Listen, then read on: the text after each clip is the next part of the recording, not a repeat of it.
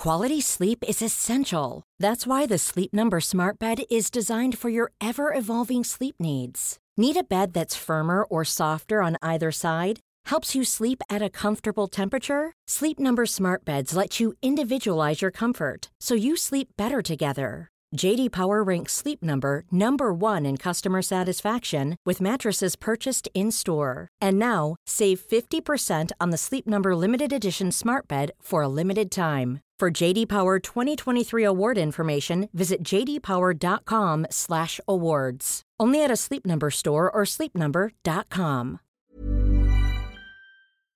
Salut, c'est Mimi Hegel. Dans la vie, je suis créatrice de contenu indépendante sur Internet. Vous pouvez me retrouver sur Twitch, sur Instagram, sur Twitter et sur Patreon sous le même hâte, à savoir MYMYHGL.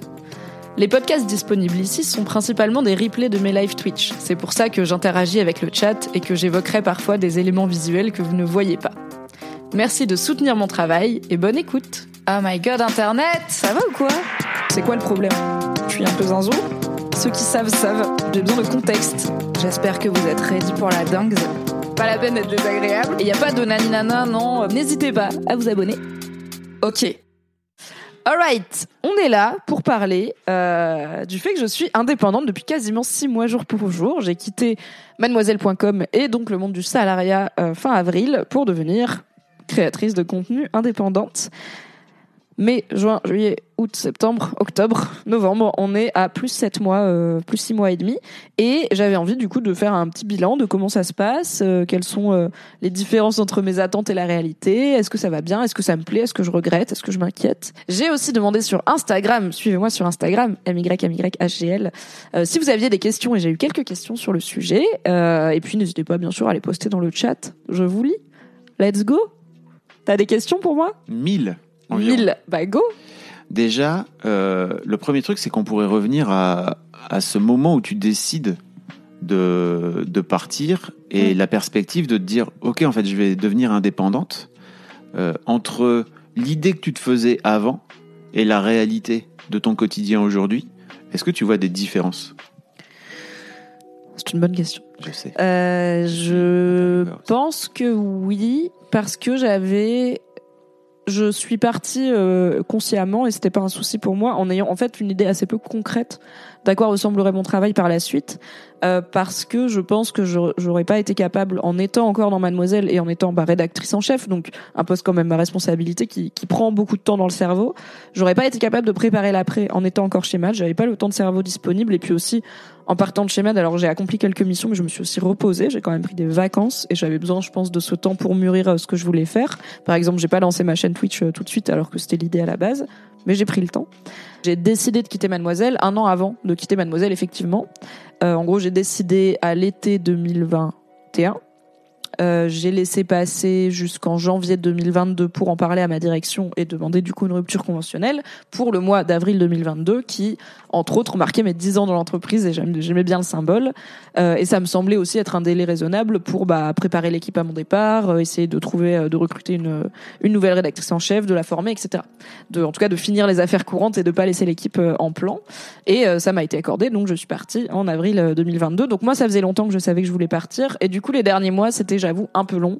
Euh, sur la fin, c'était un peu plus dur de me motiver à faire mon taf. Il y avait aussi moins de choses qui nécessitaient mon attention parce que bah il y avait plein de projets sur lesquels c'était pas plus la peine de m'impliquer puisqu'il fallait que le projet existe sans moi puisque j'allais partir.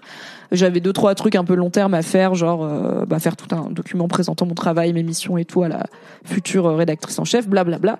Du coup, j'avais déjà un peu, je, je bossais déjà un petit peu en traînant des pieds. Et je me suis dit si je me projette dans l'après, je vais avoir juste trop le somme de pas déjà y être et je vais vraiment pas être bien dans mon travail et déjà pas être bien moi-même et puis pas être bien pour mon équipe parce que rédactrice en chef c'est aussi un rôle de management et d'encadrement d'équipe et je voulais pas être démissionnaire, je voulais pas être à moitié barré. Donc je m'étais pas trop projetée. Donc forcément il y a des choses qui me surprennent parce que je, m'étais pas je m'étais pas projetée dans quelque chose de très concret. Et surtout je pensais je pense que je- je- j'imaginais que mon la partie influenceuse on va dire de mon taf donc tout ce qui va être sur Instagram notamment faire des stories sponsors des posts sponsors avec des annonceurs et tout ça c'est un truc que je connaissais beaucoup parce qu'on le faisait beaucoup chez Mademoiselle. C'est du contenu sponsorisé. Et je pensais que ça ferait que ça serait une part plus grande de mon activité euh, six mois après. Au final j'ai eu une op que je dise pas de bêtises. J'ai une OP sur Instagram avec Femtaisy, enfin deux OP mais avec le même client, Femtaisy, euh, que vous pouvez retrouver sur mon compte MYMYHGL, qui est un site d'audio érotique euh, féministe. Et euh, c'est que j'ai peur d'oublier quelqu'un, mais je suis c'est à peu près tout. J'ai eu une petite OP aussi avec, mais qui était plutôt sur Twitch, avec euh, Eldercraft pour la sortie des Lames du Cardinal, un jeu de rôle euh, inspiré d'un roman. Euh, donc il y avait une story dedans, mais c'était l'OP, c'était plutôt vous en parler sur Twitch et on en avait parlé pendant un live House of the Dragon. Et c'est tout. Du coup, je pensais que j'aurais plus, tu vois, des, des marques de sextoy, des trucs comme ça, que je ferais plus de story, un peu, voilà, un peu plus influenceuse. Après, c'est pas quelque chose que je regrette parce que euh, c'est pas la partie de mon taf qui est la plus spontanée pour moi, parce qu'en plus, ça se fait beaucoup avec des formats vidéo, dont les stories et les reels. Euh, dont moi je suis pas très cliente. Et en fait c'est pas ce que je fais c'est beaucoup plus spontané pour moi de faire un live euh, que parce que j'aime bien les formats longs. Ok j'aime pas le montage j'aime pas cutter j'aime pas mettre en scène. Je suis juste là en mode vas-y on allume la caméra et on parle c'est bien euh, donc ça me dérange pas que ça fasse pas plus partie de mon activité, mais euh, je pensais que vu mon profil en plus un peu meuf, influenceuse, et j'ai beaucoup plus de monde sur Instagram que sur Twitch, j'ai- j'ai 15 000 abonnés quasiment, je pensais qu'il y aurait un peu plus de d'OP. Après c'est aussi euh, quelque chose qui est en construction. Et d'ailleurs, juste après ce live, j'ai un call à 15h avec mon agent, euh, dont le boulot est entre autres euh, de me mettre en lien avec des annonceurs qui recherchent ce genre de contenu. Et après, derrière, l'agence prend une commission. Voilà. Mais tu vois, par exemple, l'un des trucs que je crois qui nous différencie, toi et moi, c'est que je crois que ce que j'aurais fait moi, c'est que j'aurais commencé mes lives, par exemple, tu vois, euh, à l'époque où, tu vois, dans les derniers mois, quand tu traînais un peu les pieds, d'ailleurs, on en a beaucoup parlé, et je me demandais un peu ce qui t'avait freiné, tu vois, ou ce qui t'avait, parce que moi, c'est un truc que je recommande, tu vois, globalement à tous les gens qui veulent se lancer. Je leur dis, mais en fait, t'as du temps.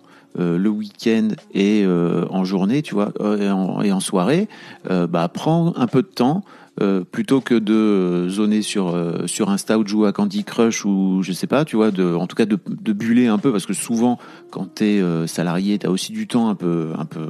Bah, moi, je ramenais en pas de devoirs à la maison, donc à 18h15, j'étais là, c'est ciao, au revoir, et euh, à demain. Après, je pensais encore au travail et tout, mais je Oui. j'arrivais à bien, et surtout comme je vous ai dit sur la fin, j'avais moins de travail, moins de choses à faire, moins d'envie aussi de lancer des choses et de faire des heures sup parce que j'étais là, bon, de toute façon, je me barrais bientôt. Et donc ce- qui m'intéressait, c'est je me demandais un petit peu pourquoi tu t'étais pas, euh, t'avais pas lancé cette activité, tu vois, de, de lancer des lives, de te programmer un peu euh, pour Parce que te. j'étais fatiguée.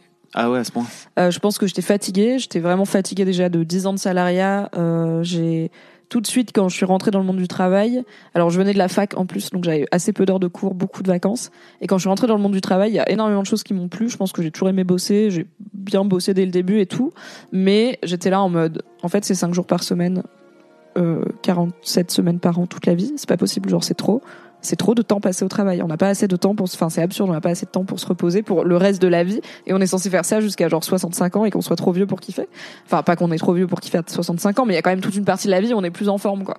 Et euh, du coup, j'ai toujours su que j'aurais des périodes d'inactivité dans ma vie, que à l'époque j'imaginais comme des périodes de chômage. Et au final, bah, je me rends compte qu'il y a aussi des façons différentes de gérer son temps de travail quand on est indépendante. Euh, donc j'ai, je savais qu'après maths, j'aurais besoin de repos. Et après 10 ans, j'avais besoin de repos. Les dernières années, donc Fabrice a vendu Mademoiselle en 2020 euh, et est parti. Donc le groupe, euh, le groupe Humanoid a racheté Mademoiselle et euh, ça s'est allé avec comme tout rachat, avec son lot de chambardements divers et variés. Donc c'était deux années entre 2020 et 2022 où voilà, c'était pas un long fleuve tranquille, c'était aussi remember les confinements, le Covid, etc. Euh, donc j'avais, voilà, j'étais fatiguée. J'ai eu, on en avait parlé, j'avais fait un live sur ma perte de poids, des gros problèmes de brûlure d'estomac pendant quasiment un an, qui étaient liés à du stress, à du stress professionnel, à une situation parce que rappelons que j'ai quitté mon travail et j'ai arrêté d'avoir mal au bide environ immédiatement. Voilà. Donc j'étais fatiguée et vraiment le soir en sortant du taf, j'avais pas envie de faire quelque chose qui ressemblait à mon travail et encore une fois, je voulais pas me projeter dans qu'est-ce que je veux créer sur internet parce que sinon j'aurais juste eu envie de faire ça, ça m'aurait trop en fait, si j'avais eu ma chaîne, ça m'aurait trop fait chier d'aller bosser dans un open space avec des néons moches à faire des réunions et des PowerPoint plutôt que d'être en train de live, tu vois. J'aurais été là en mode ça que j'ai envie de faire. Donc je pense qu'il y avait ça aussi. Toujours dans cette idée de je voulais pas euh, mal faire mes derniers mois. Euh, je voulais quand même continuer à être à la hauteur euh, pour moi, pour l'équipe, pour le magazine, tout ça. Et puis, bah, entre janvier et avril, du coup, euh, j'ai vécu plein de trucs dans ma vie perso aussi. J'étais assez occupée, notamment j'ai emménagé avec mon compagnon. Euh, pour la première fois, c'est la première fois que j'emménage avec un mec. Donc voilà, j'avais aussi, donc j'avais plein de choses à gérer au boulot, plein de choses à gérer dans ma vie. Pas le temps, pas l'énergie de euh, de de lancer ma chaîne. J'aurais pu, alors la chaîne existait, ce qui fait que j'avais des abonnés. Enfin, j'avais créé mon username quand même. Je suis pas, suis pas bête, mais je me suis laissé le temps. Peut-être que j'aurais eu deux fois plus de personnes si j'avais commencé euh, plus tôt, mais c'est pas grave. T'avais bien fait un live sur pourquoi t'avais. Mon premier live, c'était l'après Mademoiselle. C'est quoi ma vie euh, parce, que aussi j'ai annoncé. Il y a euh, qui demande euh, est-ce que le confinement, machin, ça a influencé ses choix, mais on peut peut-être envoyer. Enfin, je sais pas si. Oui, alors j'ai tout un live sur pourquoi le pro il est toujours dispo. Tous mes replays sont dispo, sauf deux ou trois de House of the Dragon, mais je les ai quelque part, je les mettrai un jour. J'ai oublié de faire le replay avant que ça disparaisse de Twitch. C'est un métier qui s'apprend en faisant aussi. hein. Euh, donc j'ai fait tout un live sur euh, pourquoi j'ai quitté Mademoiselle, pourquoi j'ai choisi d'être indépendante. Euh, la raison, c'est euh, pour vous résumer, euh, 75% parce qu'en fait j'ai envie d'être indépendante et que je vois des gens comme Fabrice, comme Marie Kigai euh, le faire et en vivre et avoir une vie qui m'a l'air cool avec des projets qui m'ont l'air cool et bah une gestion du temps et une plus grande liberté euh, parce que l'indépendance et aussi financièrement ça marche quoi. Vous gagnez votre vie. Euh, et 25% parce qu'il y a aucun endroit où j'ai envie de travailler en fait. Enfin il y a y a aucun job aucun média aucun quoi qui me donne envie d'y travailler. La presse spécifiquement la presse web est pas dans un très bon état. Hier il y a toute la rédaction de Gamecult un média jeu vidéo euh, historique qui a annoncé son départ parce que euh, le, le média a été racheté par le groupe Reworld et euh, toute la toute l'équipe prend euh, la clause de cession quasiment et tout le monde s'en va le 7 décembre. Donc voilà, c'est pas non plus comme si j'avais mis l'opportunité de taf extrêmement claire derrière Mademoiselle, euh, mais c'est pas la raison t'as pas principale. cherché non plus. J'ai pas cherché non plus. Euh, et c'est pas la raison principale. La raison principale, c'est que j'ai envie d'être indé, et tant mieux parce que je pense que si je me sentais, si je le faisais par défaut, ce serait compliqué. Si vous avez un pseudo et que vous voulez vous développer, créer un compte pour le réserver. Tout à fait, Aruma. Euh, très bonne reco. Même si c'est pour plus tard, créer un compte comme ça, vous l'aurez et vous serez pas dans des galères de je dois mettre un underscore euh, sur telle plateforme, euh, je dois mettre un cadre sur l'autre parce que c'est déjà pris et tout. Euh, et c'est aussi comme ça que j'ai choisi mon, mon pseudo. Bah, c'est mon nom, c'est Mimi Hegel. Mais euh, j'ai aussi la chance, entre guillemets, d'avoir un nom rare. Donc il y en a pas mille. Donc je sais que MYMYAGL c'est dispo sur plein plein d'endroits. Mais il y a plein de trucs. Genre je pense pas que j'ai. Si je dois avoir un TikTok MYMYAGL, je crois. Mais il y a plein d'endroits où je me suis pas encore mise. Notamment est-ce que je devrais mettre sur Mastodon? Parce que peut-être Twitter a vu ces dernières heures. Écoutez, ça a l'air chiant, j'avoue, mais je vais peut-être le faire pour au moins le jour où Mastodon sera le new Twitter, euh, Mimi AGL, ce sera dispo. Alors, j'ai une question ensuite. Go. Euh, donc tu décides de prendre ses vacances et de. Mais j'ai pas souvenir que tu que t'es décidé à un moment donné où tu t'es dit ok let's go maintenant c'est bon et euh, et je vais et je vais y aller quoi. C'est non, venu bah petit à petit, j'ai. en fait. Alors c'est c'est venu petit à petit, travail, un pardon. petit peu. Voilà, je m'y suis remise tranquillement, ce qui me va bien aussi. Je me suis pas dit au 15 août par exemple, euh, ok, je lance mes projets. Euh, déjà parce que bah il faut dire qu'on était en juillet-août, du coup bah c'est une période un peu euh, morne. C'est pas si tu veux lancer un projet, de lancer le 15 août, c'est pas une bonne idée. D'un autre côté, t'as pas trop de concurrence, mais guess what, les gens sont vraiment à la plage, ils ont pas que ça à faire d'aller s'abonner à des chaînes Twitch. Et en fait, j'aimais bien, c'était un soft launch aussi pour me donner l'opportunité d'essayer, de rater. Tu vois, genre, imagine, euh, j'aurais dit, ok, je lance ma chaîne avec trois lives par semaine. euh, le euh, 2 septembre, soyez au rendez-vous. Et le 5 septembre, je me rends compte que ça me fait chier de faire des lives. Bah, j'ai promis un truc que je vais pas tenir, tu vois.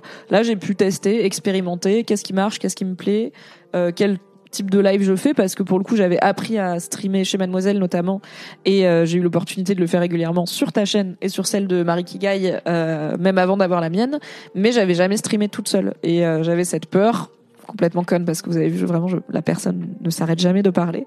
J'avais cette peur de imagine je suis en live solo devant des gens et en fait j'ai rien à dire ou le chat il dit rien. Aussi bah j'avais en vrai pas de certitude que ça allait marcher ma chaîne tu vois. Enfin quand même on, y croit hein, c'est pour ça qu'on le fait mais on ne sait jamais. Euh, donc imagine j'aurais pas eu de viewers et tout. Enfin j'ai en fait j'ai juste fait les trucs et après je l'ai annoncé quand même j'ai bien communiqué sur je lance ma chaîne. J'ai mis des sous pour avoir une chaîne qui a l'air pro notamment à Souvenir de Maël qui a fait toute cette DA euh, que vous voyez autour.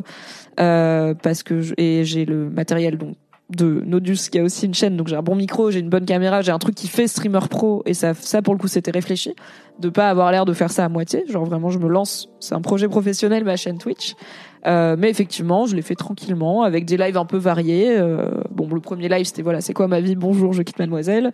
Et, euh, et après quelques sujets un peu perso, ma perte de poids, mon shooting en lingerie, du jeu vidéo aussi très vite. Et euh, des contenus, tu vois, je m'étais pas dit, euh, je vais faire des débriefs live de House of the Dragon avec Tequila Tex. Et c'est venu en faisant une idée comme ça, et puis ça a marché. Mais après, pour le coup, la temporalité, Tu t'étais pas dit ça au départ? Je suis pas sûre que je m'étais dit Parce je vais caler le. Ouais, on l'avait fait chez. mais je, je pense que j'étais en mode podcast. Je sais plus, tu vois, mais je sais plus à quel moment j'ai décidé de le faire. Mais c'est pas comme si en mai je savais déjà que j'allais faire ça pour House of the Dragon euh, qui sort là, enfin qui est sorti en fin des fin d'été.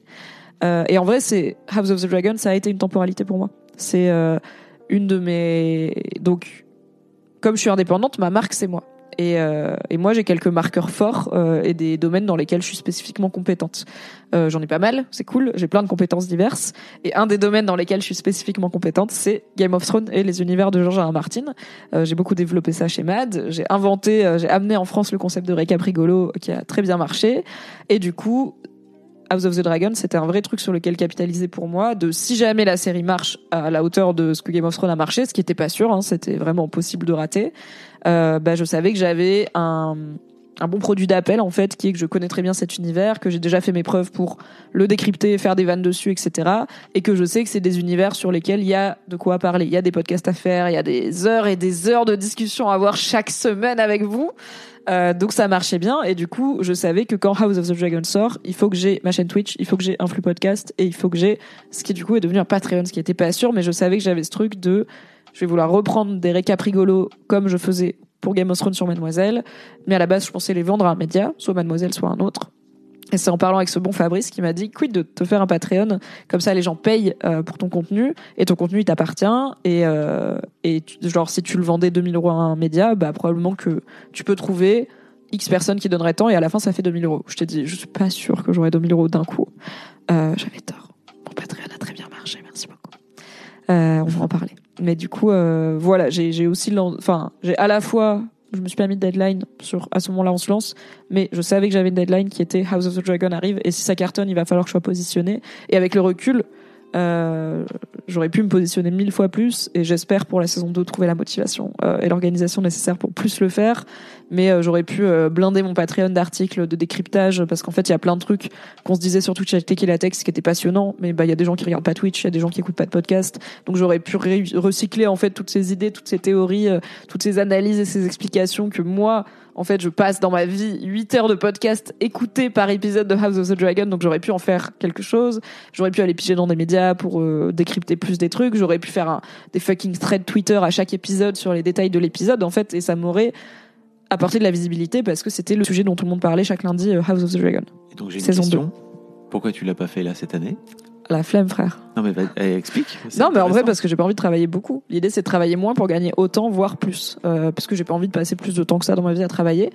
Et House of the Dragon, j'ai quasiment tout ce que j'ai fait dessus, c'était pas du travail. Enfin, je le visais pas comme du travail, tu vois. Passer trois heures à en parler avec Tequila Tex, je l'aurais fait sans micro, les gars. On l'aurait fait au restaurant, juste autant le faire avec des micros et vous, et gagner de l'argent. Euh, donc c'est un truc que je faisais par plaisir. Les récaps rigolos, bon, c'était un- c'est quand même du taf, mais ça me faisait grave marrer, ça me faisait trop plaisir, j'étais contente de le faire et tout. Et le reste, bah tu vois, je l'ai pas fait. Et du coup, bah je l'ai pas fait parce que je l'ai pas fait, parce que ça m'est pas venu spontanément, parce que bah si j'avais eu assez envie, je l'aurais fait en fait euh, spontanément, c'est tu une vois. vraie mais question, euh, tu sais que j'ai. mais c'est aussi un peu la flemme. C'est c'est une vraie question que j'ai par rapport à ça. Et bon, alors moi j'ai été patron d'une boîte, donc je vois exactement ce que j'ai fait chez Mademoiselle pour faire en sorte que la boîte euh, existe, prospère, etc., etc. Euh, parfois j'ai fait plein de trucs que j'avais pas envie de faire, mais je les ai fait quand même. Mm. C'est beaucoup plus dur pour moi aujourd'hui de le faire, et j'ai l'impression que chez mes salariés, comme il y avait un peu un cap, euh, il y avait des gens qui faisaient des trucs qu'ils avaient pas envie de faire. J'imagine que tu as fait des trucs que tu n'avais pas envie de faire chez Oui. Mademoiselle plein, quoi. Euh, et mais mais il y avait quand même un cap et un sens, tu vois. Oui. Là où aujourd'hui, Pour le projet. pour moi, en tout cas, je vais, je vais parler pour moi. Il y a des trucs sur lesquels c'est plus compliqué pour moi, mais je crois qu'en fait, pour l'instant, je manque de cap. C'est-à-dire Mm. que, tu vois, autant Mademoiselle, quand je l'ai lancé en 2005, naguère, je voyais à peu près où je voulais aller. En fait, en gros, tous les six mois, un an, je faisais un, je mettais tout à plat en me disant, ok, je sais pas si vous entendez. C'est quoi les trucs qui marchent? C'est quoi les trucs qui marchent pas? C'est quoi les trucs qu'on a envie de continuer? C'est quoi les trucs qu'on n'a pas envie de continuer, etc., etc. Je le faisais d'abord dans mon coin. Euh, souvent avec Denis d'ailleurs, qui était mon associé. Et puis ensuite, je, je descendais quelque part euh, dans, la, dans la foule de mes, de, mon- de mes salariés, de mes équipes, euh, pour venir leur dire, voilà un petit peu à quoi j'ai pensé, qu'est-ce que vous en pensez, etc. Et en fait, on mettait tout en commun, et puis on, on créait de ce fait-là des choses, il y a d'autres choses qu'on arrêtait, etc. Euh, je sais pas trop si c'est ton cas, mais moi je trouve, et là tu vois par exemple ces derniers mois, là je suis dans, enfin ces dernières semaines, je suis un peu dans une prise de tête de, ok, qu'est-ce que j'ai envie de faire? Il y a des trucs qui marchent, et des trucs qui marchent pas dans mon activité. Euh, je sais pas si t'en, si t'as fait pour l'instant, tu vois, ce job-là avant. Tu vois, et tu vois, tu te dis, bah, je me suis lancé dans House of the Dragon, c'était des idées qui ont popé comme ça. Euh, Tequila Tech, c'est venu aussi. Ouais, j'ai pas trop préparé. Alors, bah, il y a Coquelicot qui demande est-ce que le choix de faire ce podcast avec Tequila Tech c'était une évidence? Oui, et en même temps, j'ai pas non plus cherché plus loin. Genre, euh, alors à la fois parce que c'était évident, on l'avait déjà fait plusieurs fois sur Mademoiselle. Euh, c'est une personnalité incroyable. Tequila Tech, c'est vraiment une, un personnage. euh, c'est un personnage. Donc, il y a aussi ça, c'est que moi, je sais que le duo il marche bien parce que moi, je suis plus scolaire et j'essaye d'être plus organisée. J'amène des trucs sourcés et tout. Et lui, il part dans des délires, il fait des imitations, il fait des voix, donc c'est c'est complémentaire. Là où peut-être deux nerds qui, qui ont mon profil, ça aurait été un peu redondant et moins euh, grand public. Euh, c'est aussi quelqu'un qui a une visibilité. Il est DJ, il est connu, il a pas mal d'abonnés, donc ça joue aussi. C'est pas un no-bod. Nos deux communautés peuvent s'auto-nourrir. C'est quelqu'un qui a pas de présence sur Twitch, donc je fais pas concurrence à sa chaîne ni rien. Il est très content. En fait, lui, il me dit pour moi c'est hyper confortable. Je viens, j'ai pas de travail à faire, je mets les pieds sous la table, c'est toi qui t'occupes de tout. Je lui dis bah pour moi c'est une chance énorme d'avoir Tequila Tex gratuitement toutes les semaines, qui fait des stories en disant de venir voir ma chaîne. Ouais, il est pas, il a, l'as pas il a- il a précisé. pas été rémunéré parce que je lui ai dit, je sais pas combien d'argent ça va, ça va rapporter tout ça. Il n'y a pas de souci pour partager bah, les revenus du podcast et essayer de voir les sub Twitch et tout. Et c'est lui qui m'a dit, non, non, mais t'inquiète, genre, si un jour on le vend à un annonceur, genre si OCS euh, me file euh, 10 000 balles pour faire ce Twitch, oui, on partagera. Mais il m'a dit, là, si c'est les sous du podcast et tout, il m'a dit, moi, ça me fait plaisir, en fait, de passer ce moment. Et comme je vous dis, on l'aurait passé sûrement, euh, euh, anyway, euh, au restaurant et pas euh, sur Twitch. Mais d'un autre côté, j'ai absolu, je me suis pas dit, est-ce qu'il y a pas quelqu'un de plus bankable? Est-ce qu'il y a pas, tu vois, j'aurais pu me dire, comme en plus euh, House of the Dragon, bah c'est hyper populaire. Peut-être euh, je peux prendre un peu une resta, tu vois, de Twitch et euh, lui dire, bah viens faire un truc sur House of the Dragon et il serait là en mode ah ouais c'est cool, j'ai bien parlé de la série. Et moi ou alors une resta mais qui passe sur Twitch et moi capitaliser plus là-dessus, me dire peut-être prendre une meuf, mais en fait il y a aussi un truc de des fois faut pas chercher plus loin. Si c'est évident c'est aussi que ça marche c'est que ça fit bien que notre duo il est simple que c'est fluide. Et du coup bah peut-être que j'aurais pu faire plus bankable mais il y avait quand même un peu aussi une logique de voilà c'est pas juste mon pote quoi. C'est aussi quelqu'un qui qui est quelqu'un. Euh, mais oui c'était une évidence de le faire avec Tequila Tex euh, Pour et du répondre coup à ma question oui. de, tu vois, de tu- vision quelque. Ouais, non, j'ai pas de vision. dans les boîtes. Ouais, non, j'ai pas de vision claire, j'ai pas de vision board, j'ai pas d'objectif. Euh, je me dis pas, euh, j'aimerais avoir tant d'abonnés sur ma chaîne euh, d'ici euh, six mois, donc voici un rétro-planning de comment y arriver. Je sais faire ça, tu me l'as appris chez Mad, on l'a beaucoup fait. J'ai été rédactrice en chef, donc c'était vraiment aussi mon boulot, la planification semi-long terme. Je l'ai pas fait encore pour ma pour mon travail actuel. Tu comptes le faire? Je pense, ouais. Euh, je pense qu'il y a un moment où ça va me. En fait, je pars du principe qu'il y a un moment où ça va me venir. Où j'ai pas mal tendance à. Bah, comme tout le monde, je pense, mais je, moi, ça se décante pas mal en tâche de fond. Et c'est aussi, je tâtonne aussi, j'essaye des trucs, tu vois. Comme je dis, il y a aussi des activités où j'étais pas sûre de la place qu'elle prendrait, de à quel point elle me plairait, à quel point elle, perform- elle performerait, parce que, en vrai, si les trucs que je préfère faire, ils marchent pas, bah, je vais aussi arrêter de les faire parce qu'il faut bien que mon temps soit rentabilisé. Enfin, en tout cas, les faire moins. Et quand je dis marcher, ça peut être sur l'argent que ça me rapporte, mais aussi sur euh, à quel point c'est bien reçu, à quel point ça vous plaît. Euh, Il y a aussi euh, créer une communauté du contenu qui lui plaît. C'est pas rentable immédiatement, mais ça le deviendra plus tard euh, sur le long terme. C'est aussi capitaliser, investir sur sur l'avenir. Donc voilà, il y a des raisons pour lesquelles je l'ai pas fait. Je pense qu'il y a des bonnes raisons entre guillemets, genre bah attendre de voir déjà ce qui me plaît, attendre de voir ce qui performe. Il y a des raisons un peu moins bonnes, genre la flemme, ma vraie tendance à procrastiner. Aussi le fait que bah comme je vous ai dit, c'est pas forcément la forme émotionnellement en ce moment et du coup c'est compliqué aussi de se motiver euh, à faire des trucs quoi. Des fois j'ai juste envie de rester sur mon canapé, de scroller sur internet et de pas faire des trucs et après je culpabilise parce que j'ai pas fait les trucs. Bref, vous voyez la vie quoi. On va en parler. Euh, donc voilà, je dis pas que j'ai que des bonnes raisons de pas avoir fait de vision board d'objectifs clairs pour ma boîte, pour mon activité. Je pense qu'à un moment ça va me venir. En même temps, je me dis qu'il y a un moment où si ça m'est pas venu, il va falloir que je me sorte les doigts et que je le fasse euh, anyway, tu vois. Des fois, il faut se, des fois, il faut se mettre un coup de pied au cul. Historiquement, c'est plutôt des trucs qui me sont venus naturellement, des moments de ah, là, let's go, tu vois. Là, je suis en train de me projeter, ça fourmille, ça gnam gnam gnam gnam. Comme des fois quand je t'envoie un random message en mode, hey, tu veux pas qu'on crée ça? Et c'est juste genre, ça a popé. Euh, comme des fois j'ai envie d'écrire mon livre et j'écris mon livre. Donc euh, je pense que oui, je le ferai un jour. Euh, je pense aussi que c'est un exercice que je ferai d'abord solo, ensuite avec toi, avec Marie Kigai, avec euh, Nodus, avec d'autres créateurs et créatrices de contenu pour aussi être challengé, euh, être stimulé, voir s'il n'y a pas des idées qu'on a qui se ressemblent et tiens, on pourrait les faire ensemble. Mais et tu dis tout. ça comme si c'était normal, mais c'est un vrai bon conseil, ça. De- Ah oui, pardon, c'est juste genre je vais faire je vais faire ça en trois étapes. Étape 1, toute seule, qu'est-ce que moi de quoi moi j'ai envie? Étape 2, en parler avec des pros du secteur, donc d'autres créateurs et créatrices de contenu pour challenger mes idées et aussi mon agent euh, qui va pouvoir m'aider à peut-être envisager un peu mieux la rentabilité de tout ça. Étape 3, je vous en parlerai euh, et je communiquerai dessus et je verrai aussi, il y aura sûrement des variables, des sondages de vous préférez ci ou ça, est-ce que vous avez plus hâte de ci ou ça pour peut-être moi organiser mes prios et tout. Euh, et puis de vous expliquer un peu la logique derrière euh, derrière ces choix, euh, le chemin, euh, comme on- un peu comme on le fait là, quoi, de lever un peu le voile aussi sur euh, c'est quoi la vie de créateur ou créatrice de contenu indé euh, sur Internet. Euh, du coup, non, j'ai pas fait de plan précis et effectivement, ça fait que j'ai plus, j'ai moins tendance à me motiver pour les trucs que j'ai pas spécialement envie de faire euh, parce que bah du coup, j'ai pas ce truc de je sais pourquoi je le fais. Je le fais parce que c'est l'étape 8 euh, du plan où le but c'est d'arriver à l'objectif 34 quoi. Et du coup, je comprends le sens un, c'est un, un- jalon qu'on pose sur un chemin blabla. Après, je suis à l'aise avec le fait de faire vraiment que ce que j'ai vraiment envie de faire en ce moment et de gagner ma vie, tu vois, je suis là en mode, c'est pas grave. Après, oui, c'est, je vais m'y mettre un jour. Fabrice, il est tendu un peu. Il a la veine un peu parce que ça fait dix ans qu'il me connaît, qu'il m'apprécie, qu'il m'encourage et qu'il me mentor. Et que le plus grand drame de Fabrice par rapport à ça, c'est que j'ai autant de bonnes idées que de capacités à pas branler grand chose et à être ok en fait avec des fois un, un petit 20%, tu vois. Et Fabrice, il est là, mais mon gars, mais ton 100%, il est ma boule, t'es à 20%, tu te rends compte, imagine si t'étais ne serait-ce qu'à 50, et moi je suis là, mais on crouse, je suis un peu à 50 km heure sur l'autoroute, tu vois, mais en plus dans une Porsche, et Fab il est là, peut-être on va plus vite, et moi je suis en mode, regarde, on profite, carpe diem. donc euh, donc c'est pour ça qu'il qui fait un peu une tête euh, où il médite, J'ai il, la- médite sur, euh, il a la veine. MDR relatable.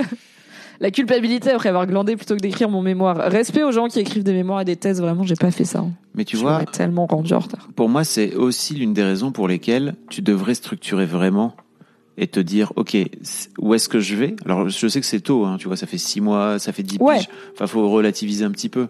Ça fait six mois que tu fais ça, et en vrai, ça fait pas six mois parce que, comme tu l'as dit, t'as pris, pas- t'as pris pas mal de vacances, Oui. t'as mis du temps avant de commencer, etc.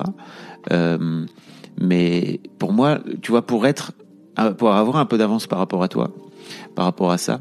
Euh, je me suis rendu compte, et tu vois, c'est pareil, j'ai pris ce temps-là, mais j'ai j'ai pris un peu plus de temps avant de commencer à me dire, ok, j'ai vraiment envie de me, de me remettre à bosser là, mais l'air de rien, j'ai un peu l'impression que pendant deux ans, j'ai pas trop bossé.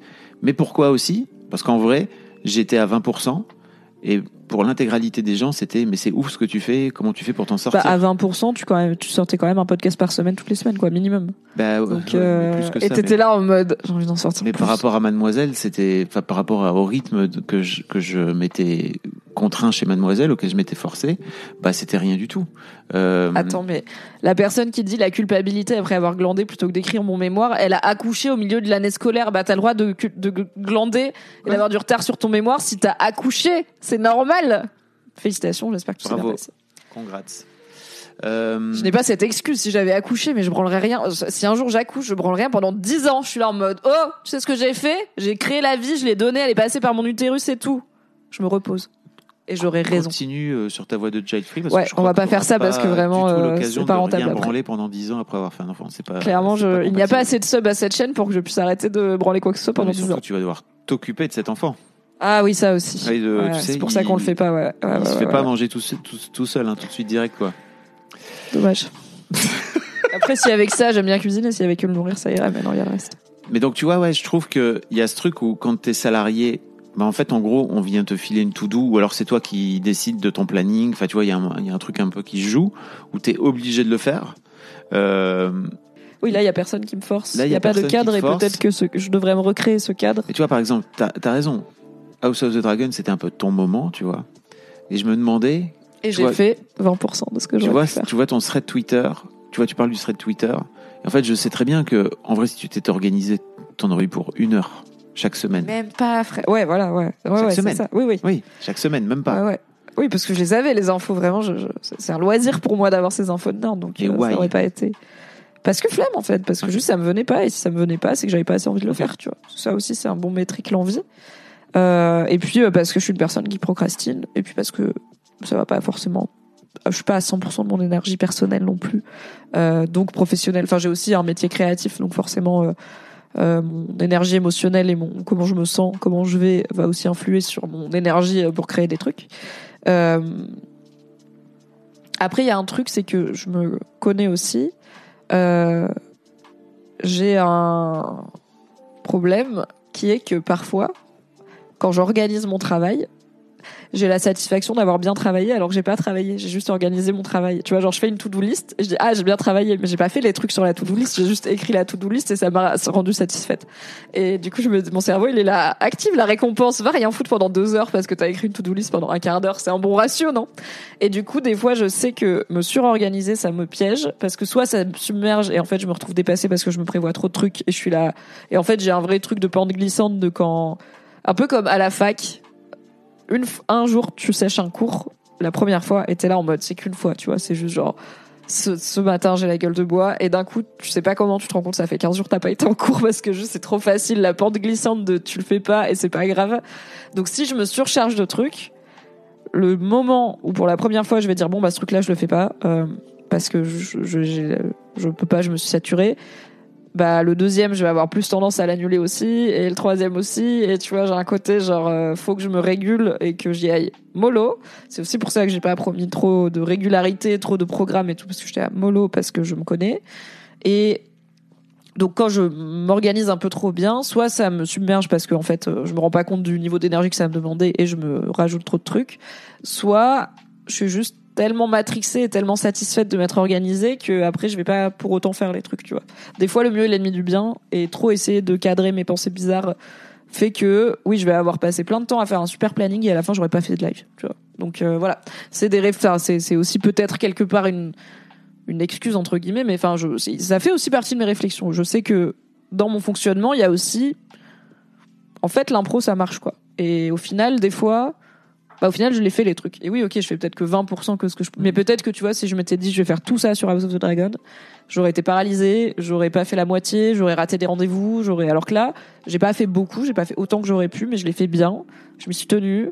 Il y a eu un seul jour où le récap rigolo, il était en retard et il faisait genre 300 captures à la fin, ok? Et j'ai sorti en finale, perdu. même si j'étais au Maroc chez ma famille, tu vois, ce que j'ai fait, je l'ai bien Mm. fait. Donc je suis là peut-être aussi mollo, justement. Le but, c'est pas de travailler 35 heures par semaine, en vrai. C'est travailler moins. Donc, tranquille, c'est pas grave si on fait 20%. Ok, ok. Tu vois, il y a un autre truc aussi qui m'a un peu trigger au départ, c'était j'ai dû heureusement en fait en gros que j'avais mes podcasts parce que je fais des podcasts euh, d'interviews qui ont du sens, Abonnez-vous. tu vois. Mm. Et pour moi, l'un des trucs qui était compliqué en quittant Mademoiselle, c'était ok, j'ai fait ce projet qui a eu du sens et de l'impact pour moi, enfin qui a eu du sens pour moi et de l'impact à mon niveau euh, en tant que personne, mais aussi pour euh, le monde, quoi. Oui. Euh, et c'est dur de revenir à un truc où d'un coup d'un seul, alors certes, tu vois, mes podcasts ils sont trop bien, j'en suis trop fier, etc. Mais d'un coup d'un seul, l'impact est beaucoup moins fort, et d'un coup d'un seul, bah le sens, il est moins global, quoi. Tu vois, je viens de parler de paternité, je viens de parler de machin. Je, je... J'ai pas vois- trop eu ce truc je de je fais, ma- je fais vachement moins de vues, moi, que Mademoiselle. Alors que je sais évidemment combien de vues fait Mademoiselle. Évidemment, j'en fais beaucoup moins. Mais en fait, je suis plus dans. C'est peut-être un truc de verre à moitié plein, mais je suis plus en mode genre. Putain, il y a quasiment 4000 personnes qui sont abonnées à ma chaîne Twitch. Et en fait, je sais que c'est que pour moi, tu vois. Ouais. Mademoiselle, c'était tout Mademoiselle. Donc, les vues de Mademoiselle, etc. 15 ans de Mademoiselle, C'était, voilà, c'était Mm. toute une histoire qui était plus grande que moi toute une communauté qui était là pas que grâce à mon travail. Là, il y a moins de gens qui me suivent, mais euh, bah, c'est des gens qui me suivent que moi et qui sont donc euh, bah, 100% d'accord euh, pour euh, consommer mon contenu, qui le font volontairement et aussi, et on va commencer à parler d'argent, qui payent directement, volontairement pour ce que je produis. Là où avant c'était toi qui me payais, euh, c'est Mademoiselle qui me payait euh, pour divers, pour un travail très varié qui comprenait de la création de contenu mais pas que. Euh, là, c'est des gens qui me donnent leur argent personnel, pas celui d'une entreprise, pour me dire merci pour le contenu que tu crées. Donc moi, je suis trop contente, tu vois. je Je suis là en mode, euh, j'ai euh, j'ai 190 personnes qui me donnent des sous tous les mois sur Patreon. C'est ridicule, 190 personnes par rapport au nombre de gens qui lisaient Mademoiselle énorme. et qui lisaient ces Ouais. Caprigolo sur Mademoiselle. Mais ces gens-là, ils me donnent, ils me donnent 5 euros par mois de leur argent personnel. Genre, on peut s'acheter un kebab avec 5 euros, c'est super. Et ils me les donnent à moi parce que j'écris des blagues sur des Targaryens et que je leur envoie dans leur euh, boîte mail. C'est super, quoi. C'est hyper gratifiant. Donc non, j'ai pas eu ce truc de. Après, c'est aussi parce qu'en vrai, tout ce que j'ai fait a marché au moins de façon correcte par rapport à ce que j'espérais. Euh, bon, j'avais aussi pas des ambitions folles, mais tu vois, j'ai pas fait de four sur Twitch, Mm. j'ai pas fait de live raté, j'ai pas fait de flop, j'ai pas fait de podcast qui est pas écouté, j'ai pas mon Patreon n'a pas floppé. Euh, les, les quelques contenus sponsors, story et tout que j'ai pu faire, il y a eu bah c'est con, mais il y a eu des gens qui ont cliqué sur le lien affilié, il y a eu des gens qui ont utilisé le code promo, donc il y a eu un retour sur investissement pour l'annonceur. Euh, Femtazy m'a dit on a eu des beaux retours sur ta campagne et tout. Donc en fait tout ce que j'ai fait a, a réussi, tu vois, tout ce que j'ai fait a marché. Donc il y a ça aussi, c'est que je me suis pas senti en échec, en tout cas pas par rapport au succès de ce que je fais, un peu plus en échec par rapport à ma propre capacité à m'organiser et tout. Ah, tu t'es senti en échec quand même? Euh, bah en fait je me depuis que j'ai commencé à être indé, je me suis pas senti en échec du tout par rapport au succès de ce que je produis. Oui. Je me suis senti en échec parfois et ça fait partie des sujets qu'on va aborder sur plutôt les coulisses. Moi, ce côté, genre, je sais que j'aurais pu faire plus, Mm, euh, ma capacité à procrastiner, tout ça. Euh, ça, c'est plus des trucs sur lesquels je vais me sentir en échec. Et là, j'avais euh, des inquiétudes pour la fin d'année où j'ai pas, Mm. j'ai pas d'OP qui arrive. Et en fait, j'ai eu deux rangs. J'ai eu deux aussi rentrées d'argent en septembre et en novembre. C'est que j'ai donné des cours à Suivre de Pub et à l'Institut européen du journalisme. Là, je finis en novembre et j'ai pas de rendez-vous pour donner des cours avant. euh, bah, j'espère rentrer euh, septembre 2023, mais du coup, c'est loin.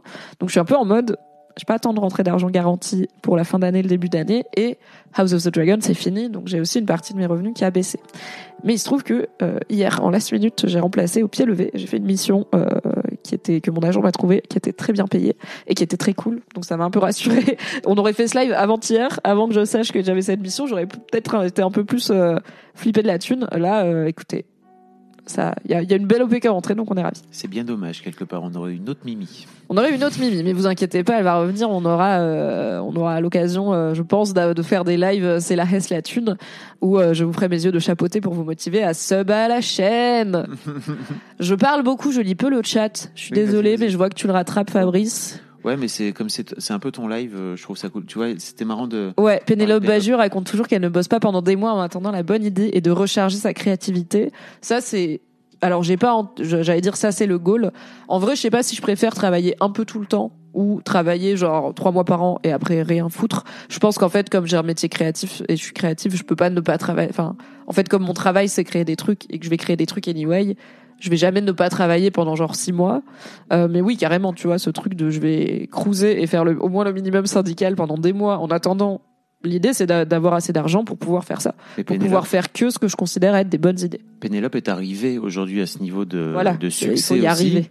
euh, pour où elle peut, elle a le luxe, je crois, de pouvoir se dire, ok, en fait, pendant que je suis en train de recharger, j'ai euh, les culottés qui, qui continuent toujours à cartonner, euh, j'ai les strates qui se vendent dans tous les pays du monde. euh, J'ai la réédition de tel truc. Voilà, j'ai pendant, je là, sais pas si elle le Noël. fait encore, mais j'ai dessiné une affiche de pub. machin, Exactement. vois, Là, c'est euh, Noël et en fait, euh, bah, ils, ré- ils ressortent Oui. une édition des culottés à chaque fois. Enfin, c'est des trucs qui vont se vendre pendant des Elle a années et des euh, années. elle a pas cette précarité au sens propre de se sentir en équilibre instable financièrement, quoi. Mais j'allais dire, c'est aussi euh, quelque part ce que tu es en train de créer, c'est-à-dire que tous les trucs que tu es en train de créer petit à petit, et c'est pour ça aussi que je t'avais poussé à faire ce Patreon, c'est de me dire, euh, en fait, tu es en train de faire en sorte de faire payer les gens pour un truc que tu produis. Et alors, spoiler, moi je suis en train aussi de lancer ma page Patreon, mais Le reveal! c'est c'est- c'est- c'est un vrai chemin qui est pas simple pour moi, mais on, on, on en par- on C'est parlera hyper intéressant. On en parlera sur ta chaîne. Oui, on en parlera sur ma Et sur ce ma sera en chaîne, replay exclusif pour les abonnés Patreon de Fabrice. Euh,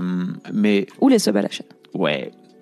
Euh, mais tu vois, euh, je sais aussi que c'est un truc dans lequel Pénélope est depuis elle des années parce que, en gros, ce qu'elle produit finit par lui rapporter de l'argent de façon automatique. C'est-à-dire qu'elle va dessiner une case et à un moment donné, cette case va lui ramener des sous. Mais elle est arrivée là en faisant plein de déjà de travail gratuit dans le sens où bah elle était sur elle avait un blog BD à la base qui enfin où du coup elle publiait gratuitement sur internet et je pense qu'elle est arrivée là en faisant les trucs chiants quoi en faisant les trucs qu'elle avait pas envie de faire en dessinant qu'elle avait pas envie de dessiner pour avoir cette régularité qui fait que t'arrives à cette stabilité. Donc c'est aussi pour ça que je dis, j'espère que pour la saison prochaine de House of the Dragon, par exemple, j'arriverai à me motiver, à me positionner plus, parce qu'en fait, imagine je fais ça pour la saison 2 et du coup ça marche et je gagne en audience, bah pour la saison 3, OCS me paye 15 000 balles pour faire mes lives ou euh, HBO Max s'est lancé en France et me propose carrément un talk show post-épisode avec Tequila Tex et me paye une moula incroyable. C'est possible en fait ce que je suis en train de vous raconter, mais ça arrivera si je me sors les doigts et que je me positionne. Enfin, ça a plus de chances d'arriver. Plus je me positionne, plus ça a des chances d'arriver. Donc euh, voilà, des fois il faut faire les trucs qu'on n'a pas envie de faire, mais j'en suis pas encore euh, trop là. J'aurais tellement ce côté flemme de faire un truc qui me motive pas. Si t'as pas un minimum de stimulation, quel est l'intérêt? Ça me dégoûte d'être bloqué dans le salarié qui bouffe tellement d'énergie que les projets perso intéressants passent à la trappe. Ouais, c'est compliqué de trouver un équilibre et c'est notamment pour ça que je suis euh, team euh, revenu universel et euh, semaine de 4 jours parce que je pense qu'on a besoin de temps pour tout le reste de la vie qui n'est pas du travail et je parle en tant que personne qui s'est beaucoup épanouie dans son travail, qui a eu la chance d'avoir un métier créatif, un métier varié, un métier qui a du sens, un métier dans lequel je, je, je grandis donc j'ai des perspectives d'évolution. Donc j'ai un peu eu euh, peut-être pas le best job ever mais en tout cas un rapport au travail qui n'était pas contrarié et je suis quand même en mode 5 jours par semaine, c'est trop. Vraiment c'est trop. Donc euh, donc I can relate.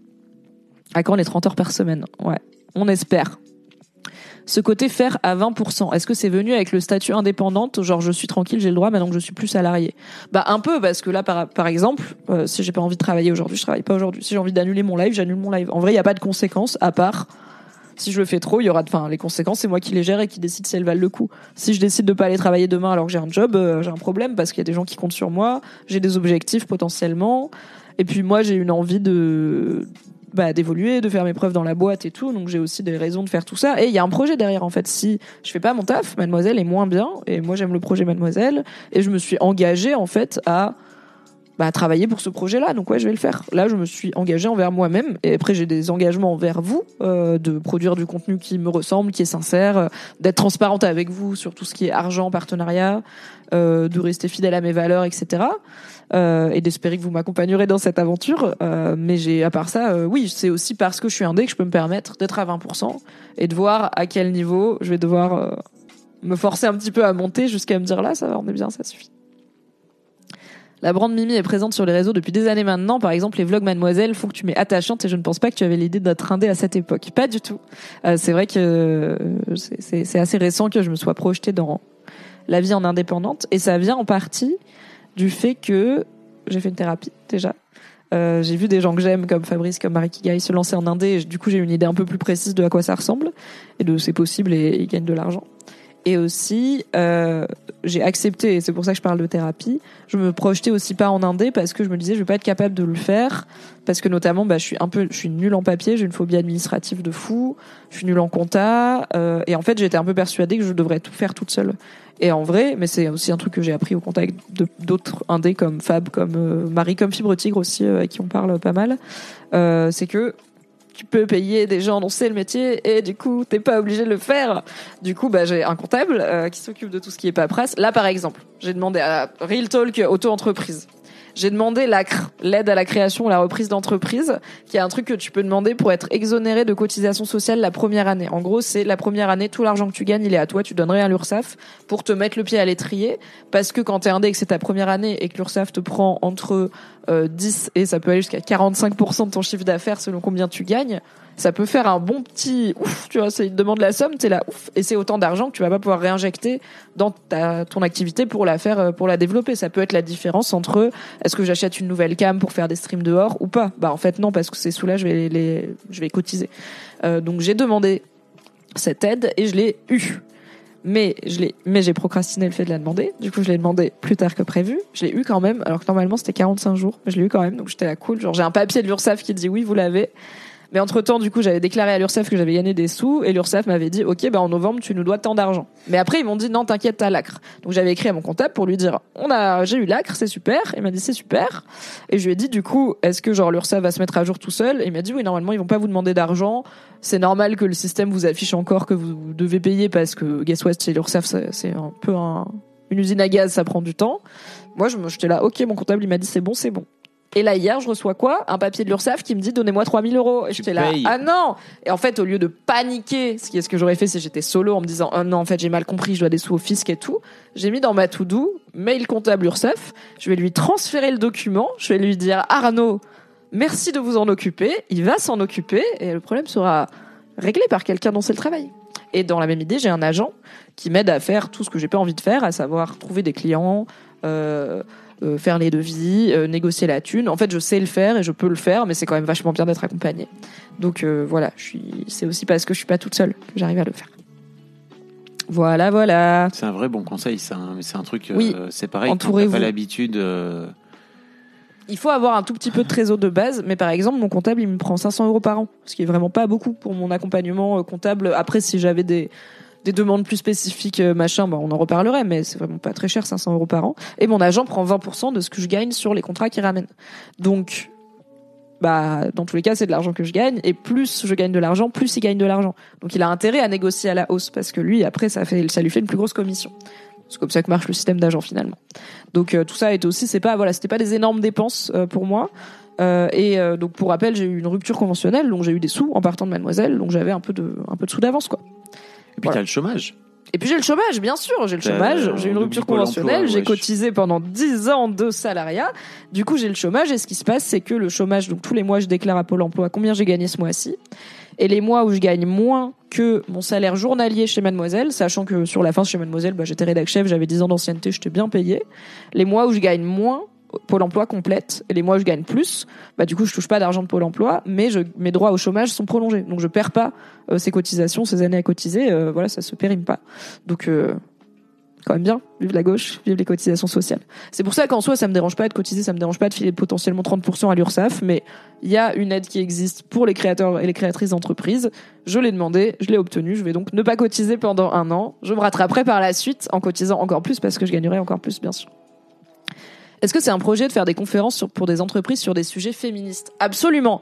Si jamais votre entreprise ou une entreprise que vous connaissez cherche des animatrices, des conférencières pour parler d'égalité professionnelle, mais aussi de plein d'autres choses, par exemple de comment s'exprimer en public, de comment avoir une présence pertinente sur Twitch, mimiegel at gmail.com, appelez-moi. Le lien est dans ma bio Insta, par exemple, de mon mail. Merci. Euh, T'avais des questions aussi de ta commune, non Euh, oui, j'ai eu des questions. Première question, comment ça va la thune? On va parler de comment ça va la thune. Écoutez, ça va. Comme je vous l'ai dit, j'avais pas de, de d'OP de rentrée d'argent garantie pour euh, bah, décembre du coup. Donc pour en, en septembre, j'ai donné des cours, donc j'ai eu des sous. En octobre, j'ai fait une OP et en novembre, je donne des cours. Et du coup, pour décembre, j'avais rien de, de, de ce type-là. Mais hier, du coup, j'ai euh, fait une mission qui a consisté à participer à une table ronde sur euh, présenter mon métier du numérique, donc mon métier de créatrice de contenu sur Internet, à des publics. euh, donc c'était organisé par la Cinov et l'idée c'était valoriser la transformation numérique, euh, notamment dans les entreprises. Euh, c'était à Nancy, donc c'était à l'hôtel de ville de Nancy, trop beau, des dorures et tout. Euh, et j'étais interviewée avec une créatrice qui a une créatrice de start-up qui a créé une boîte dans la cybersécurité qui s'appelle Open Sesame et un mec en, reconversion dans la tech pour montrer aussi qu'on peut aller vers les métiers du numérique plus tard dans sa carrière. Et euh, voilà, on a fait une table ronde, c'était super intéressant et tout. Et ça, c'est le genre de mission que j'aime beaucoup et qui est rémunérée, donc on est ravis. Je vous en ai pas parlé parce que je l'ai pas beaucoup annoncé parce que c'était en last minute. Mon agent m'a dit mercredi, est-ce que tu veux faire ça demain après à Nancy Et j'étais là. Programme chamboulement. Attends, c'est jeudi. Normalement, je tourne laisse-moi kiffer chez Mademoiselle. C'est aussi rémunéré, donc c'est bon. Ça c'est fait et je suis ravie donc ça m'a un petit peu rassurée. Je suis un peu redescendue de ah, il se passe rien, Euh, mais j'ai un call cet après-midi avec mon agent euh, après ce après ce live en partie pour lui dire en vrai à part ça il se passe rien, Euh, il se passe pas grand chose, il y a pas d'OP qui rentre. Moi je lui envoie aussi donc lui il il peut trouver des clients qui me correspondent, il peut, euh, on peut créer ensemble des projets et essayer de les vendre. Et après, l'agence, elle est aussi sollicitée par des annonceurs qui disent on voudrait tel profil, tel profil, et lui après il propose, bah voilà, on a tel talent qui correspond à ce que vous attendez. Euh, et moi aussi, je lui envoie des trucs en lui disant, bah par exemple, le Creuset a sorti des nouvelles cocottes en forme de citrouille. Mon, mon gars est rentré dans la pièce, il a vraiment pouffé, soupiré. Je dirais que c'était ça, parce qu'il en a marre que j'ai trop de cocottes citrouille, mais on en a jamais trop. Euh, j'adore cuisiner, j'adore les citrouilles. Non, pas une en tout cas. Et demi, j'en ai aussi une, mais elle est petite, elle décorative. Bref. Quand le Creuset a sorti ses nouvelles cocottes citrouille, j'ai écrit à mon agent pour dire, écoute, est-ce que tu peux, s'il te plaît, de nouveau, car évidemment il l'avait déjà fait, mais j'ai c'était pour qu'il le refasse, les contacter pour, pourquoi pas, en faire gagner sur un stream, lancer des streams cuisine, en faire gagner sur Instagram? Je suis force de proposition, je veux juste la Le Creuset Money et des cocottes citrouilles gratuites, et je veux vous offrir des cocottes citrouilles. Euh, donc voilà, je lui, je lui amène aussi des trucs, et bon bah il se passe rien, j'ai pas dopé en cours.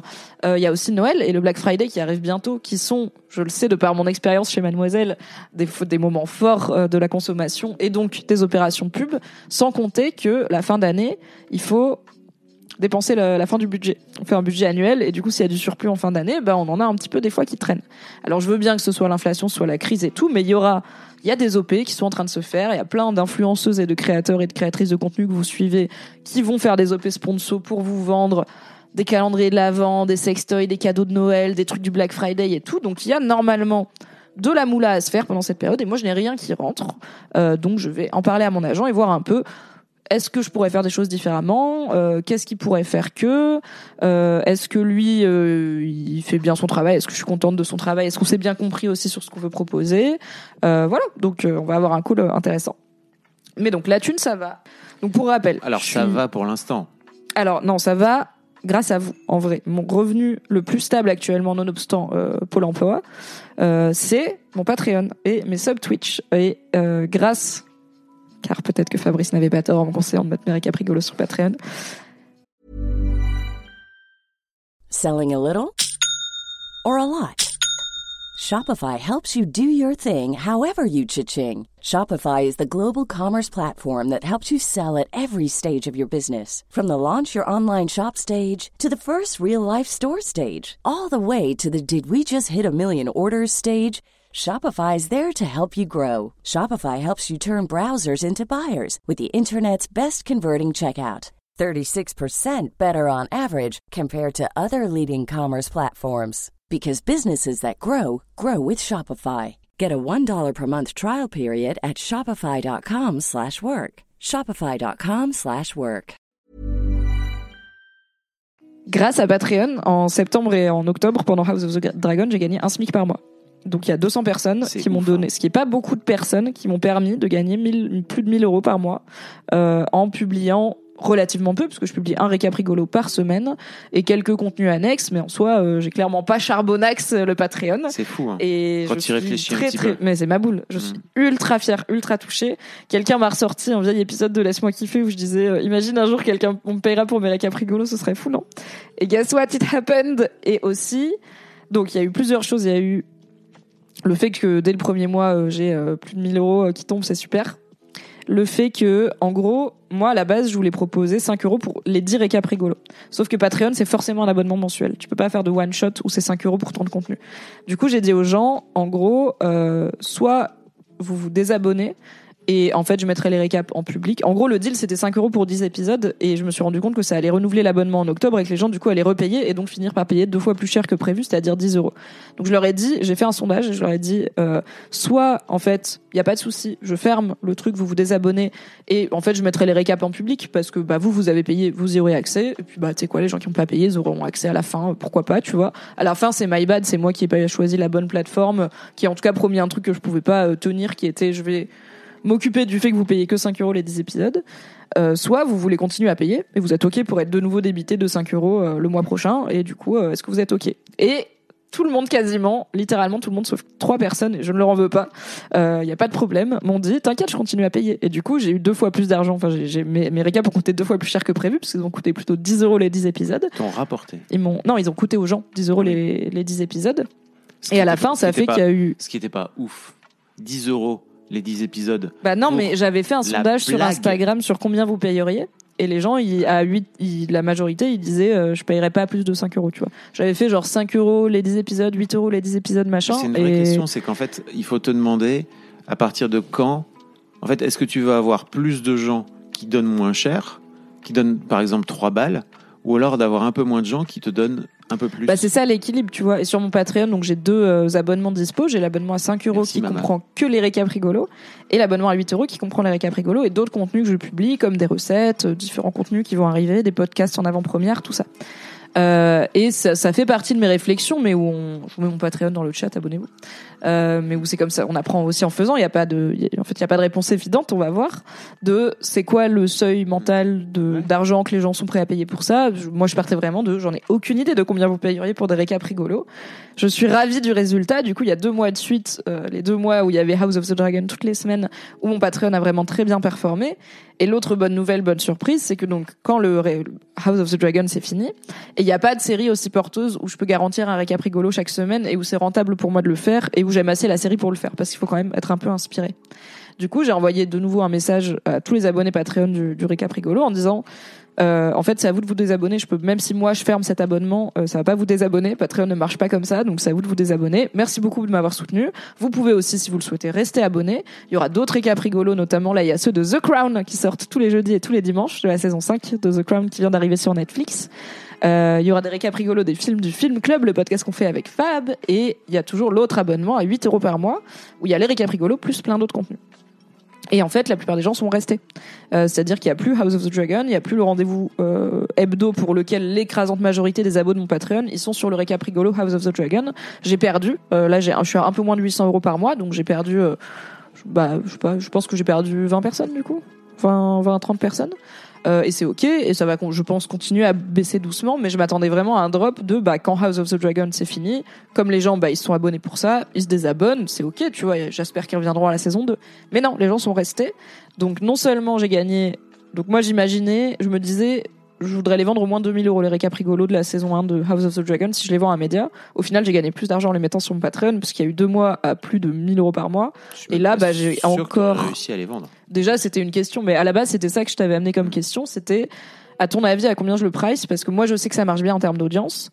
Parce que je l'ai vu chez Mademoiselle, mais à combien je peux que c'est pas une pige, quoi. C'est pas une pige normale. Je vais pas le vendre 100 balles, quoi. C'est vraiment long à faire. Je savais pas que tu disais je le price. Bien sûr que je le price. Je parle un peu corporate en vrai. Ah. C'est mes années de régie commerciale de, de, de Brainsto, n'est-ce pas? Avec la régie commerciale. Je sais même pas. je Le brand je chez pas, je Mademoiselle. le price, moi, c'est marrant. Euh, du coup, voilà, je savais pas comment pricer mes récaps rigolos. Et maintenant, je sais qu'une saison de House of the Dragon de récap rigolo, ça vaut, en fait, euh, pas loin de 3000 balles, quoi. Et ça continue à valoir parce qu'en fait, les gens sont venus pour ça, ils sont restés. Et aussi, mes sub Twitch, euh, ça fait entre 100 et 150 balles par mois. Donc c'est super, qui tombent. Et c'est, du coup, mes deux rentrées d'argent, en fait, fixes et régulières. C'est, je sais que j'ai pas, là, bon, à part, du coup, la mission surprise que j'ai faite hier, j'avais pas de sous qui rentraient en fin d'année, sauf, bah, en fait, quand je dis j'ai pas de sous qui rentrent, c'est non, j'ai, bah, quasiment 1000 balles de Twitch et Patreon cumulés qui vont rentrer.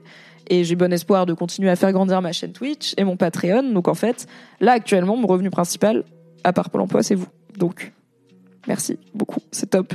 Et euh, c'est un vrai. Du coup, en plus c'est mensuel, donc il y a un côté un peu salaire, tu vois. Genre, je sais que tous les mois, en début de mois, j'ai la Patreon Money, la Twitch Money euh, qui arrive, et du coup, bah, j'ai cette sérénité de si je vois le compte en banque qui descend, je suis là, ouais, mais en fait, il y a des sous qui tombent à la fin du mois. Même si j'ai pas dopé, même s'il se passe rien en termes de d'annonceurs, de missions et tout, bah moi, je travaille, je produis du contenu pour vous, et vous, vous me payez pour le faire. Donc c'est super, et c'est alors malheureusement une certaine dépendance d'une plateforme de Patreon, de Twitch qui prend du coup un petit peu de sous et tout, mais ça fait partie du jeu. Mais par contre, c'est de l'indépendance dans le sens où je dépends même pas d'un client, quoi, ou d'un annonceur, ou d'un de quelqu'un qui me missionne. C'est juste, euh, je suis à la limite, je suis dépendante de vous, mais vous êtes plein, donc ça va. Et vous décidez pas vraiment ce que je fais comme contenu. C'est moi qui fais du contenu et vous vous décidez si vous voulez le payer ou pas. Donc c'est hyper cool de pas être trop dépendante euh, de euh, bah, des marques et tout quoi ça me dérangerait pas et j'espère et c'est aussi ce que je vais dire à mon agent j'espère faire plus d'OP commercial avec des marques j'ai pas de problème avec ça mais c'est trop cool de pouvoir en pas en avoir besoin quoi C'est ouf, hein. En fait, mais je crois que c'est un, c'est un vrai truc dont on mesure pas l'impact. Euh, en tout cas, moi, j'ai du mal à le mesurer, c'est-à-dire à quel point aujourd'hui tu peux euh, gagner ta vie en tant que créateur de contenu sans passer par la publicité. C'est vraiment un truc de ma boule. bah j'avais quand je m'étais du coup quand j'avais envisagé cette idée de Patreon que tu m'avais euh, que tu m'avais mise en tête et tout j'avais demandé à une personne que je connais qui est créatrice de contenu aussi sur Patreon en fait j'étais pas sûre de si Patreon ça marche en France je sais qu'aux US ça marche bien c'est une plateforme américaine j'étais là euh, est-ce que euh, est-ce que euh, en France en fait les gens ils ont ce truc de je vais aller rémunérer un contenu sur Patreon? Et j'ai demandé du coup à une créatrice de contenu qui, qui a un parcours un peu similaire au mien qui est sur Patreon et elle m'a dit honnêtement ça paye mon ça paye mon loyer Mm. et elle habite à Paris et tout j'étais là ok d'accord oui c'est pas euh, c'est pas ça met du beurre dans les épinards ça te fait 50 balles en fin de mois tu te fais un resto c'est ça paye mon loyer j'étais là ok donc on est sur forcément plusieurs centaines d'euros voire 1000 euros parce qu'on est à Paris donc ok ouais il y a moyen de gagner sa vie, quoi. Je suis d'accord avec Chaline. Un petit onglet don en passant don. par PayPal. On peut faire ça? Oui, Quoi? Ben, Je vais le faire du coup. Merci, j'avais pas l'info. On va faire ça, tout à fait. peux créer un PayPal Me. Et je peux faire des, su- des sub-goals, tu vois. Genre, j'ai pas de sub-goal, donc les gens ils sub vraiment juste pour me faire plaisir et soutenir mon contenu, mais je peux en plus donner plus de raisons de sub et ça fait partie des trucs où il faudrait que je me. de lingerie. Je prévois un shooting nu début 2023 euh, Ah ouais avec un photographe dont j'adore le boulot. Euh, ça va être bien et ça fera un bon live. J'espère que vous allez sub pour mon boule à minima. Ah putain. Ah oui, tu vas faire le. Non, bah je, je vais être obligé de flouter les tétons, les gars, mais ouais, je vais vous montrer mon boule, c'est pas grave. Au point où j'en suis. Euh... Donc la thune, ça va, mais je- pour le coup, je pense que vraiment, si en mai, tu m'avais dit, en mai ou en juin, du coup, quand je venais d'être indé, euh, tes revenus principaux, et dès le début, ça va être l'argent des gens, et pas faire des missions pour euh, des... euh, pour des annonceurs, pour des clients et tout, j'aurais vraiment été surprise parce que pour moi, c'est plutôt, je vais gagner en notoriété et créer une communauté et gagner des sous du coup plutôt via des annonceurs en mode influenceuse en espérant que cette communauté un jour soit assez grande pour me permettre de gagner ma vie. Mais en fait elle l'est déjà et assez généreuse aussi surtout parce que j'ai pas tant d'abonnés en soi mais j'ai 200 personnes qui bah, qui payent mon loyer quasiment sur Patreon donc euh, it's good. Il y a quelqu'un qui m'a demandé pour peut-être euh, boucler enfin boucler non j'imagine tu as des questions dessus mais après j'arrête de parler euh, sur euh, euh, l'argent toujours est-ce que tu as de l'argent de côté? Alors oui et non, mais après, ce serait long de vous expliquer tout mon rapport à l'argent et à ça veut dire quoi pour moi avoir l'ar- l'argent de côté? La bonne nouvelle, c'est que Fabrice a un podcast qui s'appelle Histoire d'argent. On a enregistré un épisode avec moi, je l'ai réécouté, je lui ai dit ok tu peux pas le sortir parce que je dis trop de trucs sur mes parents, ils veulent pas que je les dise, donc on va en retourner un. Mais en tout cas vous aurez bientôt un épisode d'Histoire d'argent où je vous explique. ça. Est-ce que j'ai de l'argent de On va côté parler de tes parents, hein, tu sais. oui, on va en parler, mais je vais. Moi, j'ai mieux calibré qu'est-ce que je veux. J'ai une famille assez privée qui veut pas que je raconte leur vie sur Internet. Je le respecte. Je veux pas leur imposer mon choix personnel de raconter ma vie sur Internet. Donc parfois, il faut calibrer juste qu'est-ce que je raconte ou pas De sur raconter mes leur vie. proches. Leur vie à eux, oui. Oui. Moi, ma vie, je la raconte. Oui. Mais du coup, quand ça devient, quand est-ce que ça devient leur vie euh, et quand est-ce que ça devient ma vie, c'est voilà, des trucs à calibrer. C'est rare que on sorte pas un truc qu'on fait ensemble, mais ça arrive, voilà, euh, rarement. Bizarrement, c'est sur l'argent. On, Ah, n'a pas sorti Sweet November pour un bug technique aussi. On en parlera, Mimi. Tout à fait. Donc bref, euh, je sais pas trop vous dire. En fait, j'ai de l'argent de côté, oui. J'ai des sous. C'est-à-dire si demain, si demain je gagne plus du tout d'argent, mon Patreon est dead, ma chaîne Twitch est dead, j'ai pas d'OP, j'ai pas le chômage, j'ai assez d'argent pour moi. Comment je réfléchis, c'est j'ai assez d'argent pour payer mon loyer pendant X mois et le, le payer toute seule parce que je suis là. Imagine en plus ton mec te quitte, tu vois, je suis là. Ok, le worst case scénario du tout, s'il y a plus d'argent qui rentre, bah, j'ai de l'avance, j'ai de la trésor pour vivre pendant X mois. Je pars du principe que quand je suis à trois mois, je suis à peu près sereine. Quand je suis à six mois, c'est top. Si, je- si un jour j'ai un an d'avance, mais ça commence à faire pas mal de sous de côté, c'est super. Euh, là, j'en suis à six mois. Euh, et puis j'ai eu l'OP d'hier, donc c'est cool. Euh, et il n'y a pas de raison que l'argent s'arrête de tomber parce que et je compte pas le chômage dans tout Bah, ça. Donc je parle vraiment. Non, de juste payer mon loyer, pas Bah, euh, toute ma vie. Mais importe. euh, et en plus, enfin évidemment que si demain il y a plus d'argent qui rentre et mon mec me quitte, je vais pas rester dans un appart parisien pour deux personnes qui fait 70 mètres carrés. Je vais aller dans un truc moins cher. Donc, mais voilà. Donc je suis pas. Mais après, j'ai en vrai j'ai eu des sous en partant de Mademoiselle. J'ai eu des, des sous que je n'ai pas euh, entièrement dépensés. Euh, j'ai eu On en parlera. Dans Une somme à cinq Histoire chiffres. d'argent. et euh, parce que 10 ans d'ancienneté, rupture conventionnelle, tout ça. On en Et, parlera. dans petite, voilà. Et tout de suite, enfin très vite en partant de Mademoiselle, en juin, souvenez-vous, je suis intervenue à Vivatech, euh, un salon tech à Paris, tout, quelque chose trouvé par mon agence Loupine, euh, pour BNP Paribas. J'ai animé un jeu sur la place des femmes dans la tech. Cette mission-là était extrêmement bien payée. Donc j'ai commencé avec un capital de départ et je ne l'ai pas encore épuisé. Donc j'ai de l'avance. Et Mais j'ai bien, j'ai- j'ai bien tapé dedans quoi. Je, je suis pas encore à. Il y a pas encore autant d'argent qui rentre que ce qui sort, mais parce que j'ai fait des dépenses aussi. Tu vois, je suis partie en vacances. à la fin de Mademoiselle, J'ai acheté un MacBook, tout ça. enfin à la fin de mon Mademoiselle. Euh, Ah, quand toi t'es partie de ouais, Mademoiselle. quand, je, quand moi je suis parti de Mademoiselle, quand je dis mon Mademoiselle, c'est parce que c'était mon Mademoiselle. Mais bien sûr, bah toi tu peux le dire, Man- c'était littéralement toi qui l'as fait. Mademoiselle d'après, c'est plus mon Mademoiselle. Bah bref. Euh, déjà, il y a- il y a- ils ont ils ont enlevé le Z majuscule.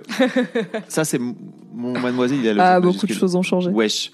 Non, ce que je voulais dire, c'était à la fin de mon Mademoiselle, j'avais j'avais cinq mois d'avance de trésorerie. Alors certes, c'était beaucoup d'argent parce qu'en fait, il y avait beaucoup de monde à payer, mais euh, en 15 ans, j'avais réussi à accumuler cinq mois d'avance Alors pour moi, c'était rien du tout parce que je m'étais dit, ok, imagine demain c'est zéro. Est-ce que c'était moins parce qu'il y a eu le Covid? Parce qu'il y a ça aussi, tu vois, t'as vendu Mad euh, en plein Covid? Est-ce que tu penses que t'aurais eu plus de trésor s'il Ah y non, avait non, pas eu non, c'est juste que la boîte, elle a toujours été tendue, que j'ai moi Ouais, ouais. toujours eu des problèmes avec. euh, Et que t'as toujours réinjecté beaucoup de l'argent que la boîte gagnait dans la boîte. Donc, oui, plutôt euh, que dans moi. par Et exemple. ça, c'était un autre. euh, Ou d'en ou- dire, ou- ou le dans- but ou c'est dans- d'avoir ou un dans an de trésor d'avance, ou d'en Ou dans payer les gens, parce que c'est un vrai truc. Tout à C'est- Ça a été. ça a ou été- de te dire, le but c'est d'avoir toujours un an de trésor d'avance. C'est fou, tu, personne n'a tu, ça. tu fonctionnes pas comme ça. Personne- Bah, moi en tout cas non. J'avais des potes, ils avaient 15 jours d'avance de trésorerie. C'est-à-dire que globalement, ils étaient pas sûrs à la fin du Quand mois tu payes des gens 15 de jours, c'est tight. hein. payer les Ouais. gens. Et c'est un vrai truc. Et tu vois, ils étaient pas du tout en mode euh, je m'en bats les couilles, je vais, je vais raqueter les gens et tout. Non, non, c'est juste ultra bien. Mais en fait, 15 jours d'avance, c'est que dalle. Et moi, Ouais, j'avais 4 T'es mois. à une peur. cheville pétée près euh, de. Et toi, t'as 6 mois. C'est un truc de ouf. Ouais, non mais je te dis, je suis, euh, je suis blessed. euh, Et euh, à quand un histoire d'argent avec Fab? Bah, il existe. il existe. Vous pouvez aller écouter le histoire d'argent N'hésitez pas. euh, de Fab, interviewé par Christian Junot. Pas du tout. Non? Par Alexandre.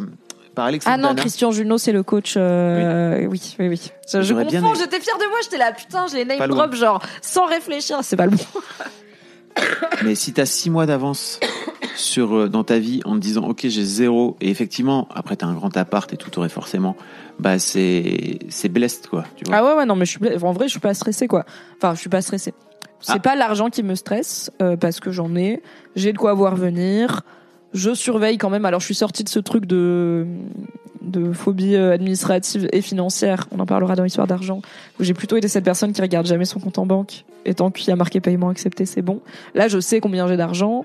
Euh, je sais où il est, j'ai un compte pro, je sais qu'est-ce qui rentre et tout, euh, parce qu'il faut aussi que je surveille. Est-ce que j'ai été payé Tiens, est-ce qu'il faut que je relance les gens, tout ça? Parce que donc les missions gérées par mon agence, c'est eux qui font le boulot de relancer les gens pour être payés et tout. Euh, mais les trucs genre par exemple donner cours, euh, bah c'est à moi d'aller euh, vérifier que le pub m'a bien réglé, c'est le cas. Euh, c'est à moi de penser à aller me déclarer à Pôle Emploi. Du coup, bah tous les mois je dis à Pôle Emploi j'ai gagné tant, tous les mois je dis à l'URSSAF j'ai gagné tant. Donc en fait, je peux pas euh, ne pas ne pas savoir combien j'ai d'argent. Euh, et aussi, bah ça compte quand même aussi. euh, mon compagnon Nodus a lui aussi quitté son travail et du coup on est tous les deux sans revenu fixe à part le chômage. Euh, donc euh, on est un peu plus vigilant parce qu'on est, on sait qu'il n'y a pas de salaire qui va tomber à la fin du mois. Quoi. Euh, voilà. Mais euh, oui, oui, je suis, je suis blessed et ce n'est pas l'argent qui me, qui m'angoisse. On va peut-être passer à une autre question. Est-ce que tu t'imposes un rythme C'est plus ça qui m'angoisse. Non. Euh, non, je pensais un peu que ça me viendrait naturellement. En fait, je suis un peu surprise, peut-être pas toi. Je, je prévois le ricanement qui risque de t'échapper, une forme d'épuisement peut-être. Je suis un peu surprise par à quel point je suis une branleuse, en vrai. Genre, je suis là en mode, je pensais, surtout six mois après, que je serais, j'aurais plus la déterre, parce qu'en vrai, je suis une bosseuse quand même un peu dans ma tête. Bien tu vois, sûr. je suis là pour match, j'ai charbonné, j'y pensais le soir, j'ai pas compté mes heures, j'ai bien taffé et tout. Et pas parce que c'était attendu de moi, mais parce que j'étais là. En fait, ce taf, il me plaît, il m'épanouit, j'ai envie de le faire, tu vois. Ça, ça- j'ai envie de faire ça, c'est l'activité que j'ai envie de pratiquer là tout de suite. Euh, j'ai, euh, quand j'étais en cours, bah, je faisais mes devoirs et tout machin. Enfin, j'ai quand même l'impression d'être un peu une bosseuse. Et aussi, j'oublie pas euh, que j'en ai, j'en ai reparlé hier parce que du coup j'ai parlé de mon parcours que j'ai en partie pu rentrer chez Mademoiselle, été choisie pour rentrer chez Mademoiselle parce que j'avais un blog et je produisais déjà des choses sur Internet pour aucune raison à part que j'en avais envie. À l'époque, j'avais beaucoup moins de viewers. Euh, je me souviens d'avoir fêté les 20 lecteurs sur un article de mon blog, donc euh, il y avait moins de monde. Euh, mais je produisais pour rien à part pour produire, pour créer du contenu parce que moi j'aimais le contenu sur Internet et je voulais en faire. Donc je, je m'étais un peu dit, bah ça va venir tout seul. Et puis en fait, assez naturellement, tu vas te retrouver à te sortir les doigts et à bosser deux trois heures minimum par jour, petit café, tu te mets à ton bureau. En plus, on a réfléchi euh, l'appart qu'on a pris avec euh, mon compagnon en choisissant d'avoir d'être un peu excentré pour avoir plus grand, pour avoir une pièce en plus, pour avoir un vrai bureau, parce que moi je savais que j'allais être indé et j'étais là en fait c'est important que j'ai un espace de travail et tout. Est-ce que je travaille sur mon canapé 9 fois sur 10 Oui. Euh, mais j'ai un bureau et c'est bien. Et des fois, du coup, on travaille ensemble dans le bureau. Et c'est mignon. Euh, je me suis un peu dit que ça me viendrait naturellement. Ouah, je suis quand même capable de pas foutre grand chose. Hein. Et du coup, c'est ça qui me frustre. C'est un peu, en vrai, ça me. Je me sens en échec d'être que à 20%. Je pense que je suis moins, j'ai moins d'ambition pour moi-même que toi. Je pense que toi, t'aimerais que je sois à 100% parce que t'es sûr que mon 100% il est incroyable. Moi, en vrai, genre, j'aimerais bien, tu vois, j'ai pas l'impression de viser trop. J'aimerais bien être à 50%, quoi. Et là, j'y suis pas et j'ai du mal à me motiver. et je prends du retard sur des trucs et il y a des trucs qui prennent 10 minutes à faire que je mets 4 jours à faire. Bon. Donc je dirais pas que je m'impose un rythme. voilà, après euh, c'est aussi quelque chose que je suis en que j'espère qu'il est en train de se construire aussi, que je, je, je, faut que je trouve mon rythme, faut que je trouve ma place, faut que je trouve les trucs qui me vont. Genre, j'aime bien venir bosser chez toi. Mm. Là, avec Marie Kigai, on s'est dit tous les mercredis après, on se prend une après, on bosse ensemble, soit chez moi, soit chez elle, soit dans un café, toutes les deux, ou avec Fab, ou avec Nodus, ou avec qui veut. Mais en fait, on, on se mobilise et c'est, en fait, ça, pour le coup, quand je suis, quand je viens chez toi pour bosser, bah, je bosse, tu vois. Ça me motive aussi. Alors, Mais toute seule, euh, j'ai du mal, quoi. Moi, je crois que tu sous-estimes deux trucs. Déjà, un, effectivement, la solitude. Et le. Oui. Et, et en fait, effectivement, la force du collectif. Et ça fait des mois que je te dis, vas-y, viens, on crée ce petit groupe. Bah ouais, mais crée-le, frère. Ah, ok. Non, mais Marie est en vacances, donc euh, Oh, j'attends. bah, d'accord. Non, mais vraiment. Ouais. Euh, et deux, Ça mais fait pas des mois qu'elle est en vacances. Non, non, mais ça fait des mois que je, ça fait des mois que moi je procrastine ce truc-là aussi. Je, me- je me rends bien compte. Euh, L'idée, c'est créer un groupe avec euh, bah, des gens euh, indés comme nous qu'on aime bien, euh, pour justement, pour se motiver ensemble, pour pas être solo, pour. je sais qu'à un moment tu faisais des calls bah, avec les gens de ton Discord, euh, Ouais. un genre de réu hebdomadaire euh, le Avec matin, des- euh, pour ouais. parler des différents projets, parce que t'as pas mal de gens qui sont indés aussi Ouais. euh, chez toi, euh, pour pas être tout seul, tout simplement, euh, pouvoir. Pouvoir rebondir sur les idées les uns des autres, être débloqué, partager des compétences, enfin avoir l'émulation de effectivement euh, la solitude du freelance est réelle quoi. ouais. Donc oui, il y a la Euh, solitude, c'est vrai. Et deux, le deuil de ta vie de salarié. Ah ouais, que mais tu- ça, tu vois, je genre crois sous-estime grandement. Peut-être, mais il y a vraiment Le zéro moment man- où j'ai regretté, tu le vois. deuil, mais c'est pas parce que tu regrettes. En fait, le deuil de Mademoiselle. Tu, tu, tu vois, tu peux, c'est pas, c'est pas regretter. C'est juste faire le deuil de cette période. Qu'en fait, c'est fini Hmm? et qu'il faut passer à autre chose et qu'en fait, cette autre chose, c'est autre chose. Et de ce fait-là, faut réinventer. euh, tu vois, notamment euh, un rythme de travail. Et en vrai, si tu réfléchis bien, tu vois, là, t'as mis six mois, mais tu triches un peu. Ça fait pas six mois, c'est depuis le mois de septembre. Enfin, fin août, en fait, vraiment que tu commences à. Pour moi, t'as commencé à Bah, travailler. oui et non, parce guillemets. que j'ai fait des missions dès mai. Non, non, mais j'ai fait un- une mission pour plan international. Juin, j'ai fait une mission, j'ai gagné de la thune, donc Mais je suis commencé, pour moi, tu as commencé à Mais c'était produire. pas un projet réfléchi. T'as oui. commencé à produire à partir de House of the Dragon. Ouais. Et du récap rigolo. Ouais. Et de OK, Mimi, elle commence à faire des trucs. Donc en vrai, ça fait depuis Bah, août. ouais, quand j'ai lancé ma chaîne, en vrai, au début, août, tu vois. Voilà. Je pense, ouais. Euh, mais je crois que c'est un vrai, vrai truc euh, qu'il faut pas sous-estimer quand tu te lances en indépendant. Si tu as été longtemps salarié, Mm. c'est ce vide-là qui arrive du jour au lendemain. Euh, et tu vois, tout à l'heure disait, il y a pas de flemme. euh, mon psy dit, c'est pas de la flemme, c'est de la déprime, c'est de la dépression. Mais pour moi, en fait, derrière déprime et dépression, il y a aussi ce truc de, ok, en fait, c'est nouveau. C'est un- il y a une forme de deuil qu'il faut faire et qu'il faut. Ouais, c'est un gros et- changement. il faut Et c'est ce que- remettre à plat. Et c'est ce que ma psy me dit quand je suis un peu à me flageller d'aller pas bien pour des trucs où je suis là en mode j'ai pas l'impression que ça en vaut la peine et tout, c'est qu'elle me dit en fait vous êtes aussi dans une période de, de où vous avez perdu beaucoup de repères parce que mon environnement a changé puisque j'ai déménagé, j'ai emménagé avec mon mec. Mon rythme de vie a changé puisque je vis à deux pour la première fois et aussi bah, j'ai plus de travail euh, avec euh, des horaires fixes. Euh, mon identité a changé puisqu'effectivement je suis plus Mimi de Mademoiselle, maintenant je suis Mimi Hegel. Euh, mais ça, j'ai pas eu la peur de est-ce que je vais continuer à être relevante après, est-ce que je vais être quelqu'un après Mademoiselle. Ça, j'ai. En fait, je, vous êtes hyper cool, ma commune hyper rassurante et hyper positive et hyper enthousiaste. Et en fait, j'avais déjà tellement de gens qui me disaient trop de voir ce que tu vas faire après que je pouvais pas avoir peur qu'il y ait personne parce que j'étais ah, il y a déjà des gens qui me le disent. Et aussi des gens comme toi, comme Fibre, etc., qui me disent en fait tu vas réussir en indé, tu vas, c'est bon, tu vas, tu vas trouver ton public et tout, qui me rassure aussi et à qui je fais confiance parce que eux-mêmes ils ont fait leurs preuves. Euh, donc voilà, oui, il y a plein de repères. Euh, j'ai aussi, c'est aussi mes 30 ans, donc c'est un peu la crise de la trentaine finalement. Il y a plein de repères qui sont plus là, et du coup c'est aussi ok. J'essaye d'être indulgent, mais en fait, faut que je, c'est toujours compliqué de savoir l'équilibre entre c'est cool d'être indulgente envers soi-même et de se laisser le temps. Et en fait, le but de l'indépendance, c'est aussi d'aller à mon rythme et de pas me mettre une pression débile de surproductivité. Et j'ai aussi un truc de, moi j'ai pas besoin de beaucoup. Alors je suis un peu bourgeoise, tu vois, j'aime bien les girolles et, euh, et les bonnes sauces piquantes.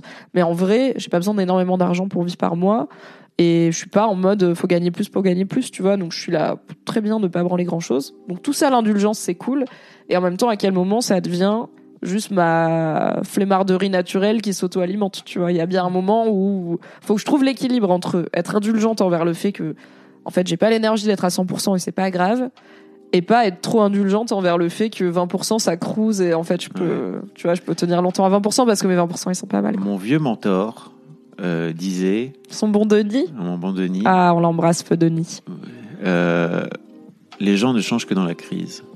Et en fait, tu vois, c'est pour ça que je te disais, c'est dommage, entre guillemets, qu'on t'ait pas eu euh, sans cette OP euh, que tu as eu hier, euh, parce que sans doute, peut-être ça t'aurait mis dans la crise. Et tu vois, parfois, je me dis, à En quel fait, point... Bah, je vais Tu vois ce que je veux Alors dire ouais, l'état d'esprit dans lequel j'étais du coup avant d'avoir une OP bien payée qui tombe, c'est je me saoule parce que en vrai, je sais ce que j'ai à... donc j'ai différents trucs à faire là actuellement. Le premier est le plus important et le plus près le plus ready, littéralement, il faut juste que je fasse un ou deux trucs et c'est bon.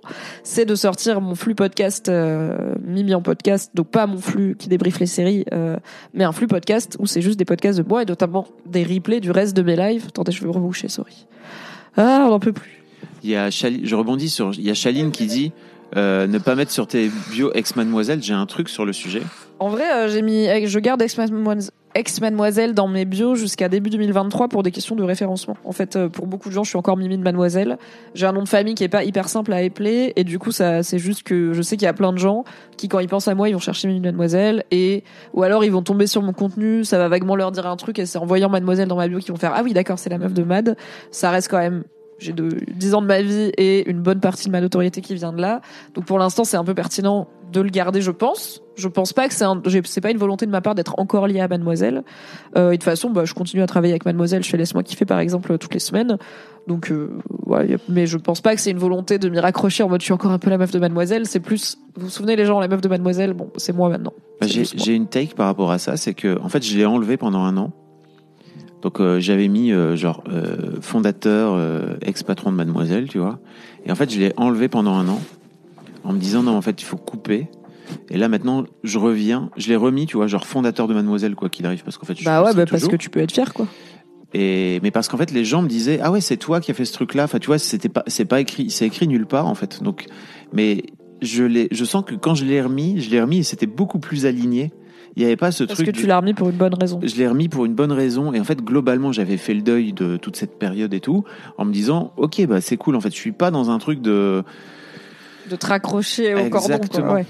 Après, Et tu vois, toi, c'est ton, enfin, c'est toi qui l'as fait, quoi. Ouais, Moi, je sais pas si je le remettrais dans ma bio, parce qu'à la fin, tu vois, tu verras est-ce que dans deux ans, ça aura du sens de mettre euh, Mhm. ex-mademoiselle dans ma bio? Je ne sais pas, peut-être. Euh, mais là, en tout cas, je pense que c'est une logique marketing euh, et de référencement plus raison, que une difficulté à faire le deuil. Donc, mes podcasts. ah oui J'ai une monteuse, j'ai des épisodes qui sont prêts, j'ai un générique et tout ça je l'ai payé en plus, donc j'ai dépensé de l'argent. J'ai le flux qui existe sur ma, ma page Acast euh, et il faut que j'enregistre une bande-annonce euh, parce qu'il faut avoir une bande-annonce pour que ce soit accepté sur les plateformes et que j'enregistre une petite intro. C'est tout. Ça fait une semaine que c'est dans la to-do list. Oui, bah du coup on va le faire tout à l'heure.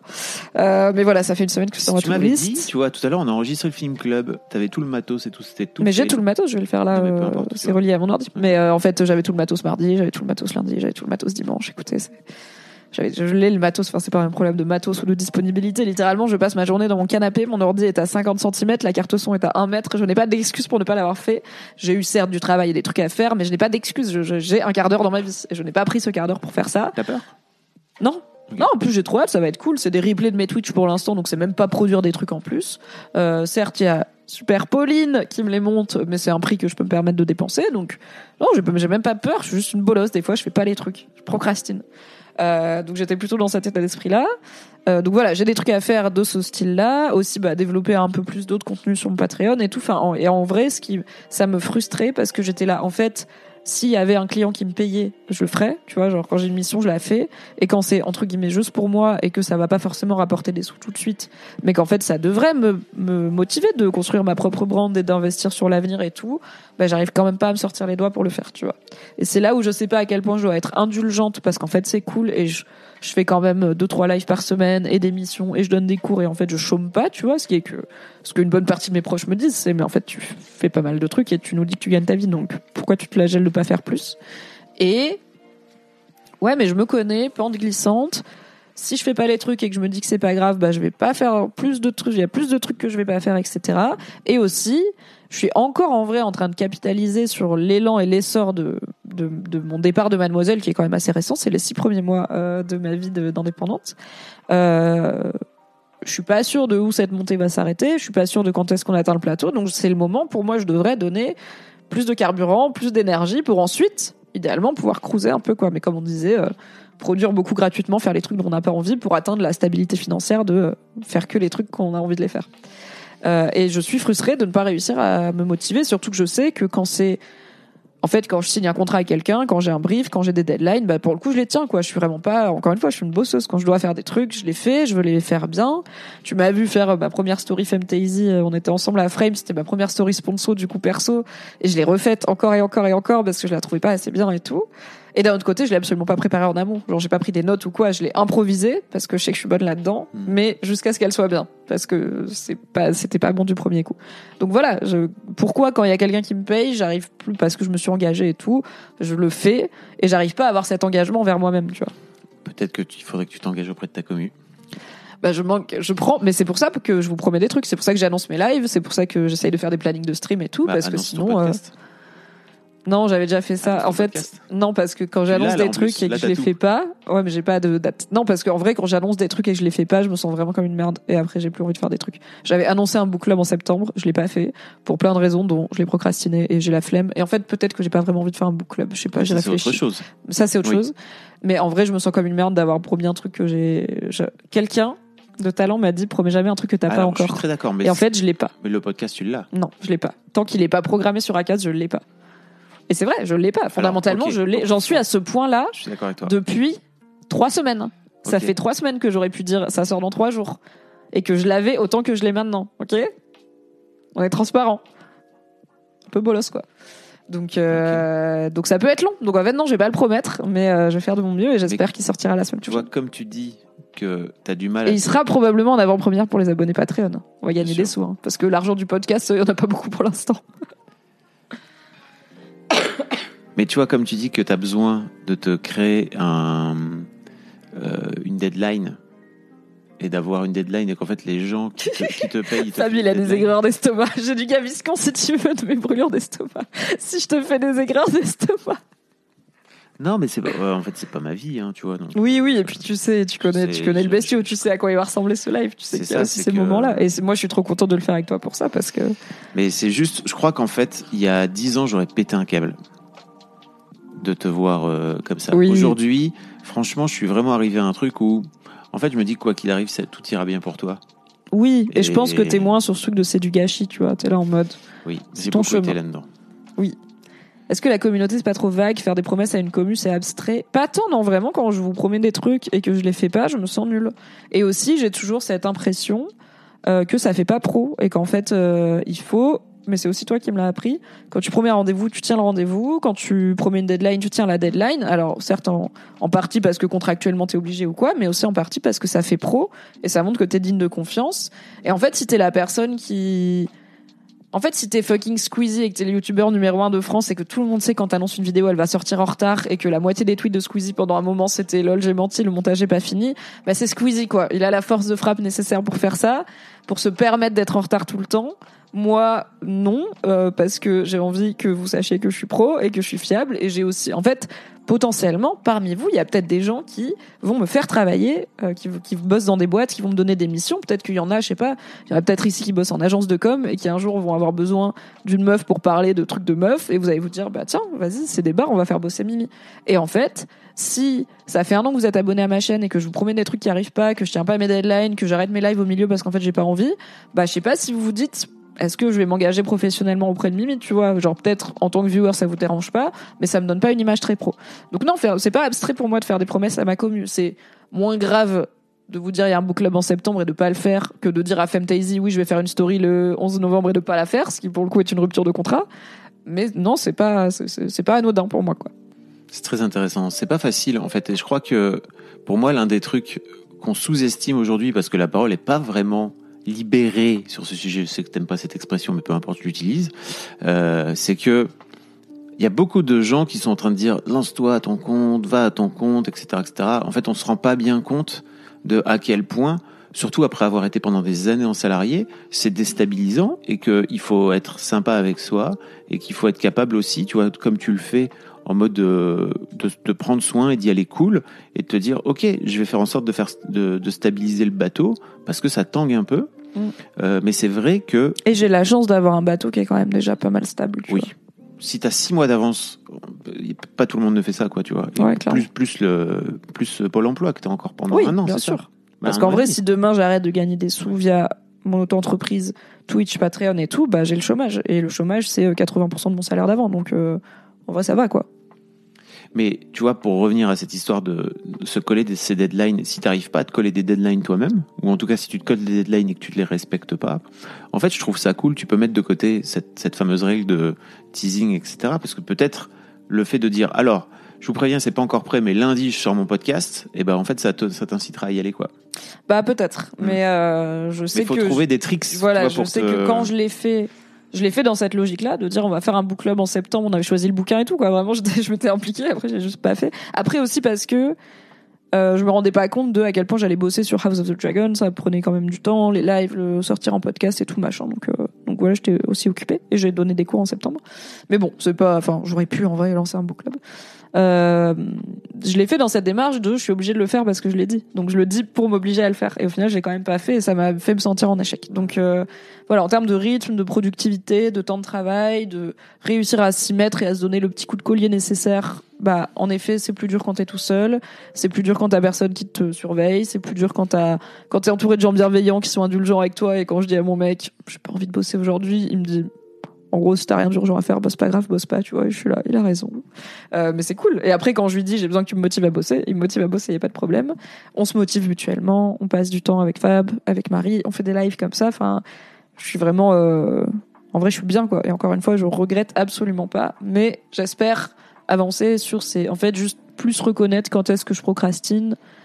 En fait, juste pas subir mes travers, mais choisir que c'est ok de m'y adonner, que aujourd'hui c'est ok de glander, aujourd'hui c'est ok de procrastiner, et euh, choisir quand, euh, bah non, là ça me saoule. En fait, là je commence à me sentir vraiment en échec pour cette histoire de podcast, et c'est con de me mettre dans cet état-là. Et c'est pas une énergie qui va m'aider à créer d'autres projets et tout, de me sentir en échec, et c'est littéralement que moi, c'est que ma faute. Donc, ok, il y a plein de raisons qui font que, mais à la fin, bah, il y a que moi qui peux me sortir de ça aussi. Donc euh, voilà. Et euh, après, euh, je découvre aussi ce truc du cerveau d'indé qui s'arrête jamais, où c'est compliqué de se considérer comme en vacances, c'est compliqué d'arrêter de penser au boulot parce que t'as cette responsabilité de, t'as l'impression que si tu t'arrêtes, tout s'arrête, comme c'est toi qui gagnes ta propre thune. C'est pour ça aussi que je me rappelle régulièrement, même si demain tout s'arrête, t'as tant, d'avance, tu vois, financièrement. Euh, et aussi, en vrai, en termes de commu, là j'ai tant de gens qui me suivent sur Twitch, sur Instagram, etc. Ce qui fait que, en vrai, je peux ne pas liver pendant un mois et me dire, si je reviens dans un mois, il y aura sûrement des gens, il y en aura moins, mais il y aura sûrement une partie de ces gens qui vont rester, qui vont pas, euh, qui vont pas être passés à autre chose. Donc c'est aussi une stabilité. Plus ça va grandir, plus j'aurai la, la stabilité. Mais j'ai ce truc de, j'ai du mal des fois à m'obliger à arrêter de penser au boulot, à profiter de l'instant présent, à faire des vraies coupures. Tu vois, en fait, je bosse. Il y a, y a des journées où je bosse pas, c'est-à-dire je m'installe pas à mon bureau pour faire une tâche. Mais en vrai, je bosse un peu tout le temps. Je check mes mails, euh, j'ai des calls, j'ai des, j'envoie des DM, j'ai une idée de live, je t'en parle. Euh, je mets un- dans un, je recale un truc dans mon agenda. Donc il y a quand même tout le temps. Je suis jamais, je suis rarement en mode off de taf.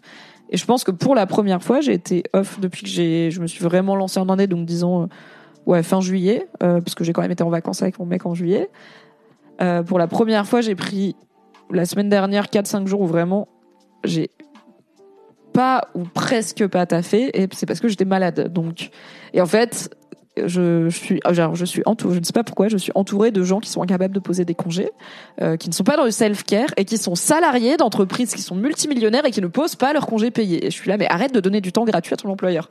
Donc j'essaye de et puis aussi prendre du temps pour toi c'est important il y a autre chose dans la vie que le travail et euh, du coup je suis la première à dire à mes potes prends des congés payés et tout et quand ils me disent ah bah j'ai eu le Covid donc euh, c'est bien ça m'a permis de me reposer, je suis là mes frères c'est un arrêt maladie, c'est pas des vacances, ça ne compte pas comme des congés. Et là bah en fait le vrai congé que j'ai pris depuis que je suis indé c'est parce que j'étais malade et que j'avais vraiment la barre dans le crâne, j'étais pas j'aurais pas été bonne à grand chose, je toussais et tout.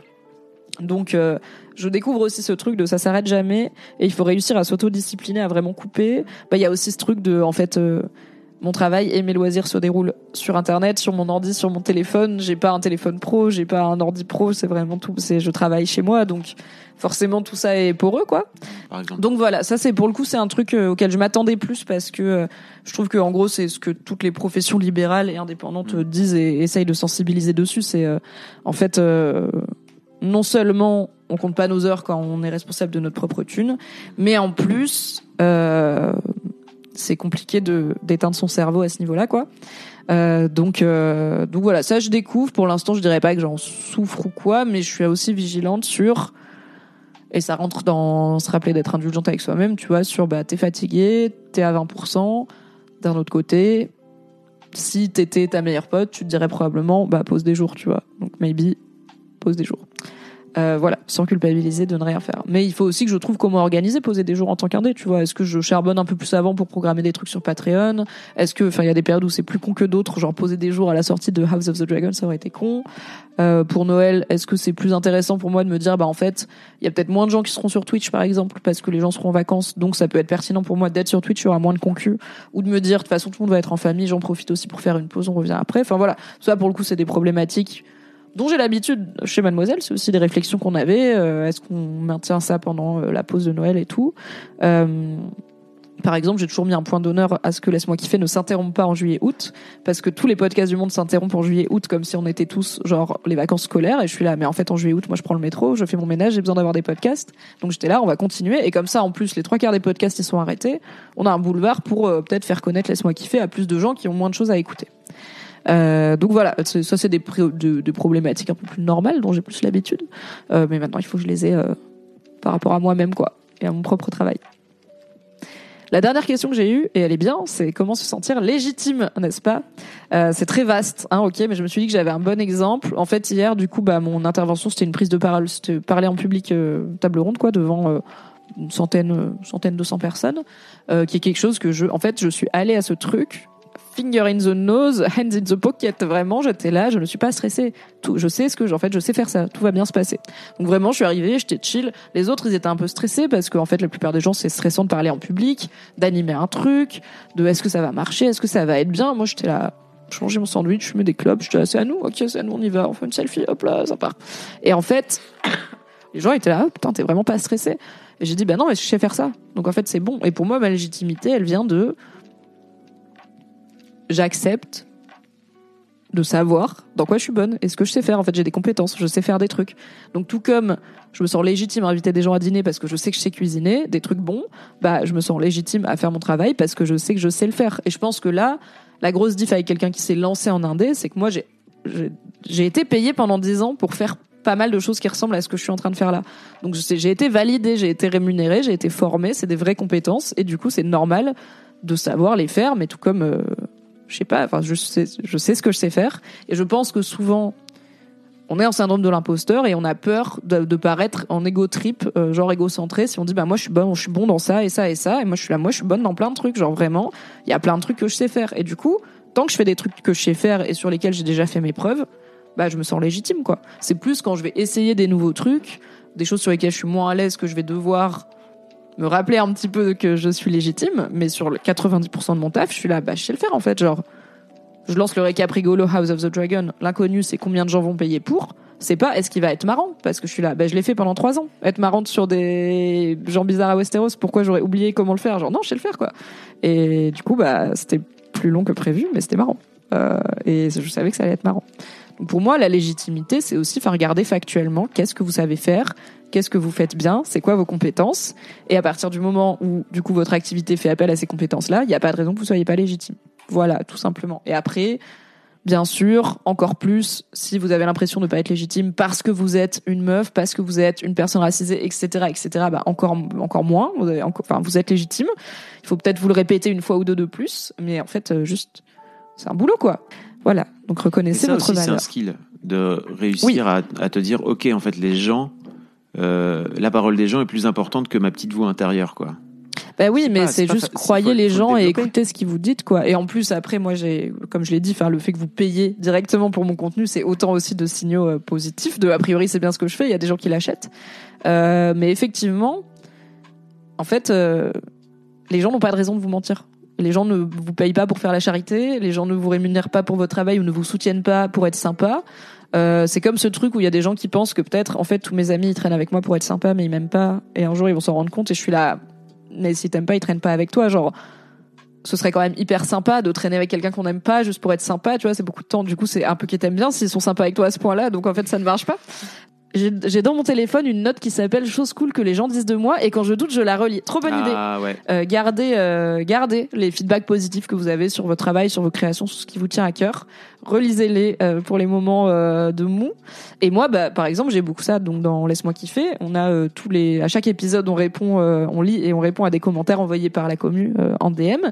Et chaque, et du coup, bah, ça encourage les gens aussi à commenter, et à nous donner du feedback sur Laisse-moi kiffer. Et si jamais un jour je doute de d'être une bonne animatrice de podcast, bah j'ai un milliard de captures d'écran de gens qui me disent merci pour laisse-moi kiffer, j'ai écouté le dernier épisode, nani nana. Et en fait, si j'étais pas une bonne animatrice de podcast, il y a pas autant de gens qui écouteraient. Donc c'est bien que je le fais bien, quoi. Cette astuce a été donnée dans l'MK une fois. Bah, incroyable. Je ne sais plus par qui. Ça a l'air d'être du loulou en vrai. euh, la note chose cool que les gens disent de moi, ça me ça m'étonnerait pas que ce soit du Louis Petrouchka. Moi, j'ai un album photo où je screen les messages cool des gens Trop cool. qui que les gens m'envoient spontanément sur Insta. C'est trop bien. Ça aide aussi. J'ai fait le tour des questions des gens. Est-ce que tu en avais d'autres? Est-ce qu'on a Euh, fini? on a parlé beaucoup, enfin surtout. On a parlé beaucoup. Euh, bah merci Fabrice d'être venu m'interroger sur ma vie d'indé. Merci euh, la commu, j'adore ce genre de live, j'adore ce genre de discussion. Donc merci d'avoir été là et je sais que vous avez bien parlé aussi dans le chat et vous avez aussi partagé des, des galères euh, de euh, de- d'indépendants que vous avez ou de personnes qui en a marre du salariat mais qui ne peut pas encore se lancer, ce que je comprends. N'hésitez pas à soutenir les créateurs et créatrices de contenu dont vous aimez le travail. Merci pour ces six mois d'indépendance à vos côtés. Euh, merci pour les subs, merci pour les follow, merci pour les vues, merci pour le Patreon. Merci pour tout. Salut. Merci d'avoir écouté cet épisode. Pour soutenir le podcast, pensez à lui mettre 5 étoiles et un gentil commentaire sur votre appli préférée.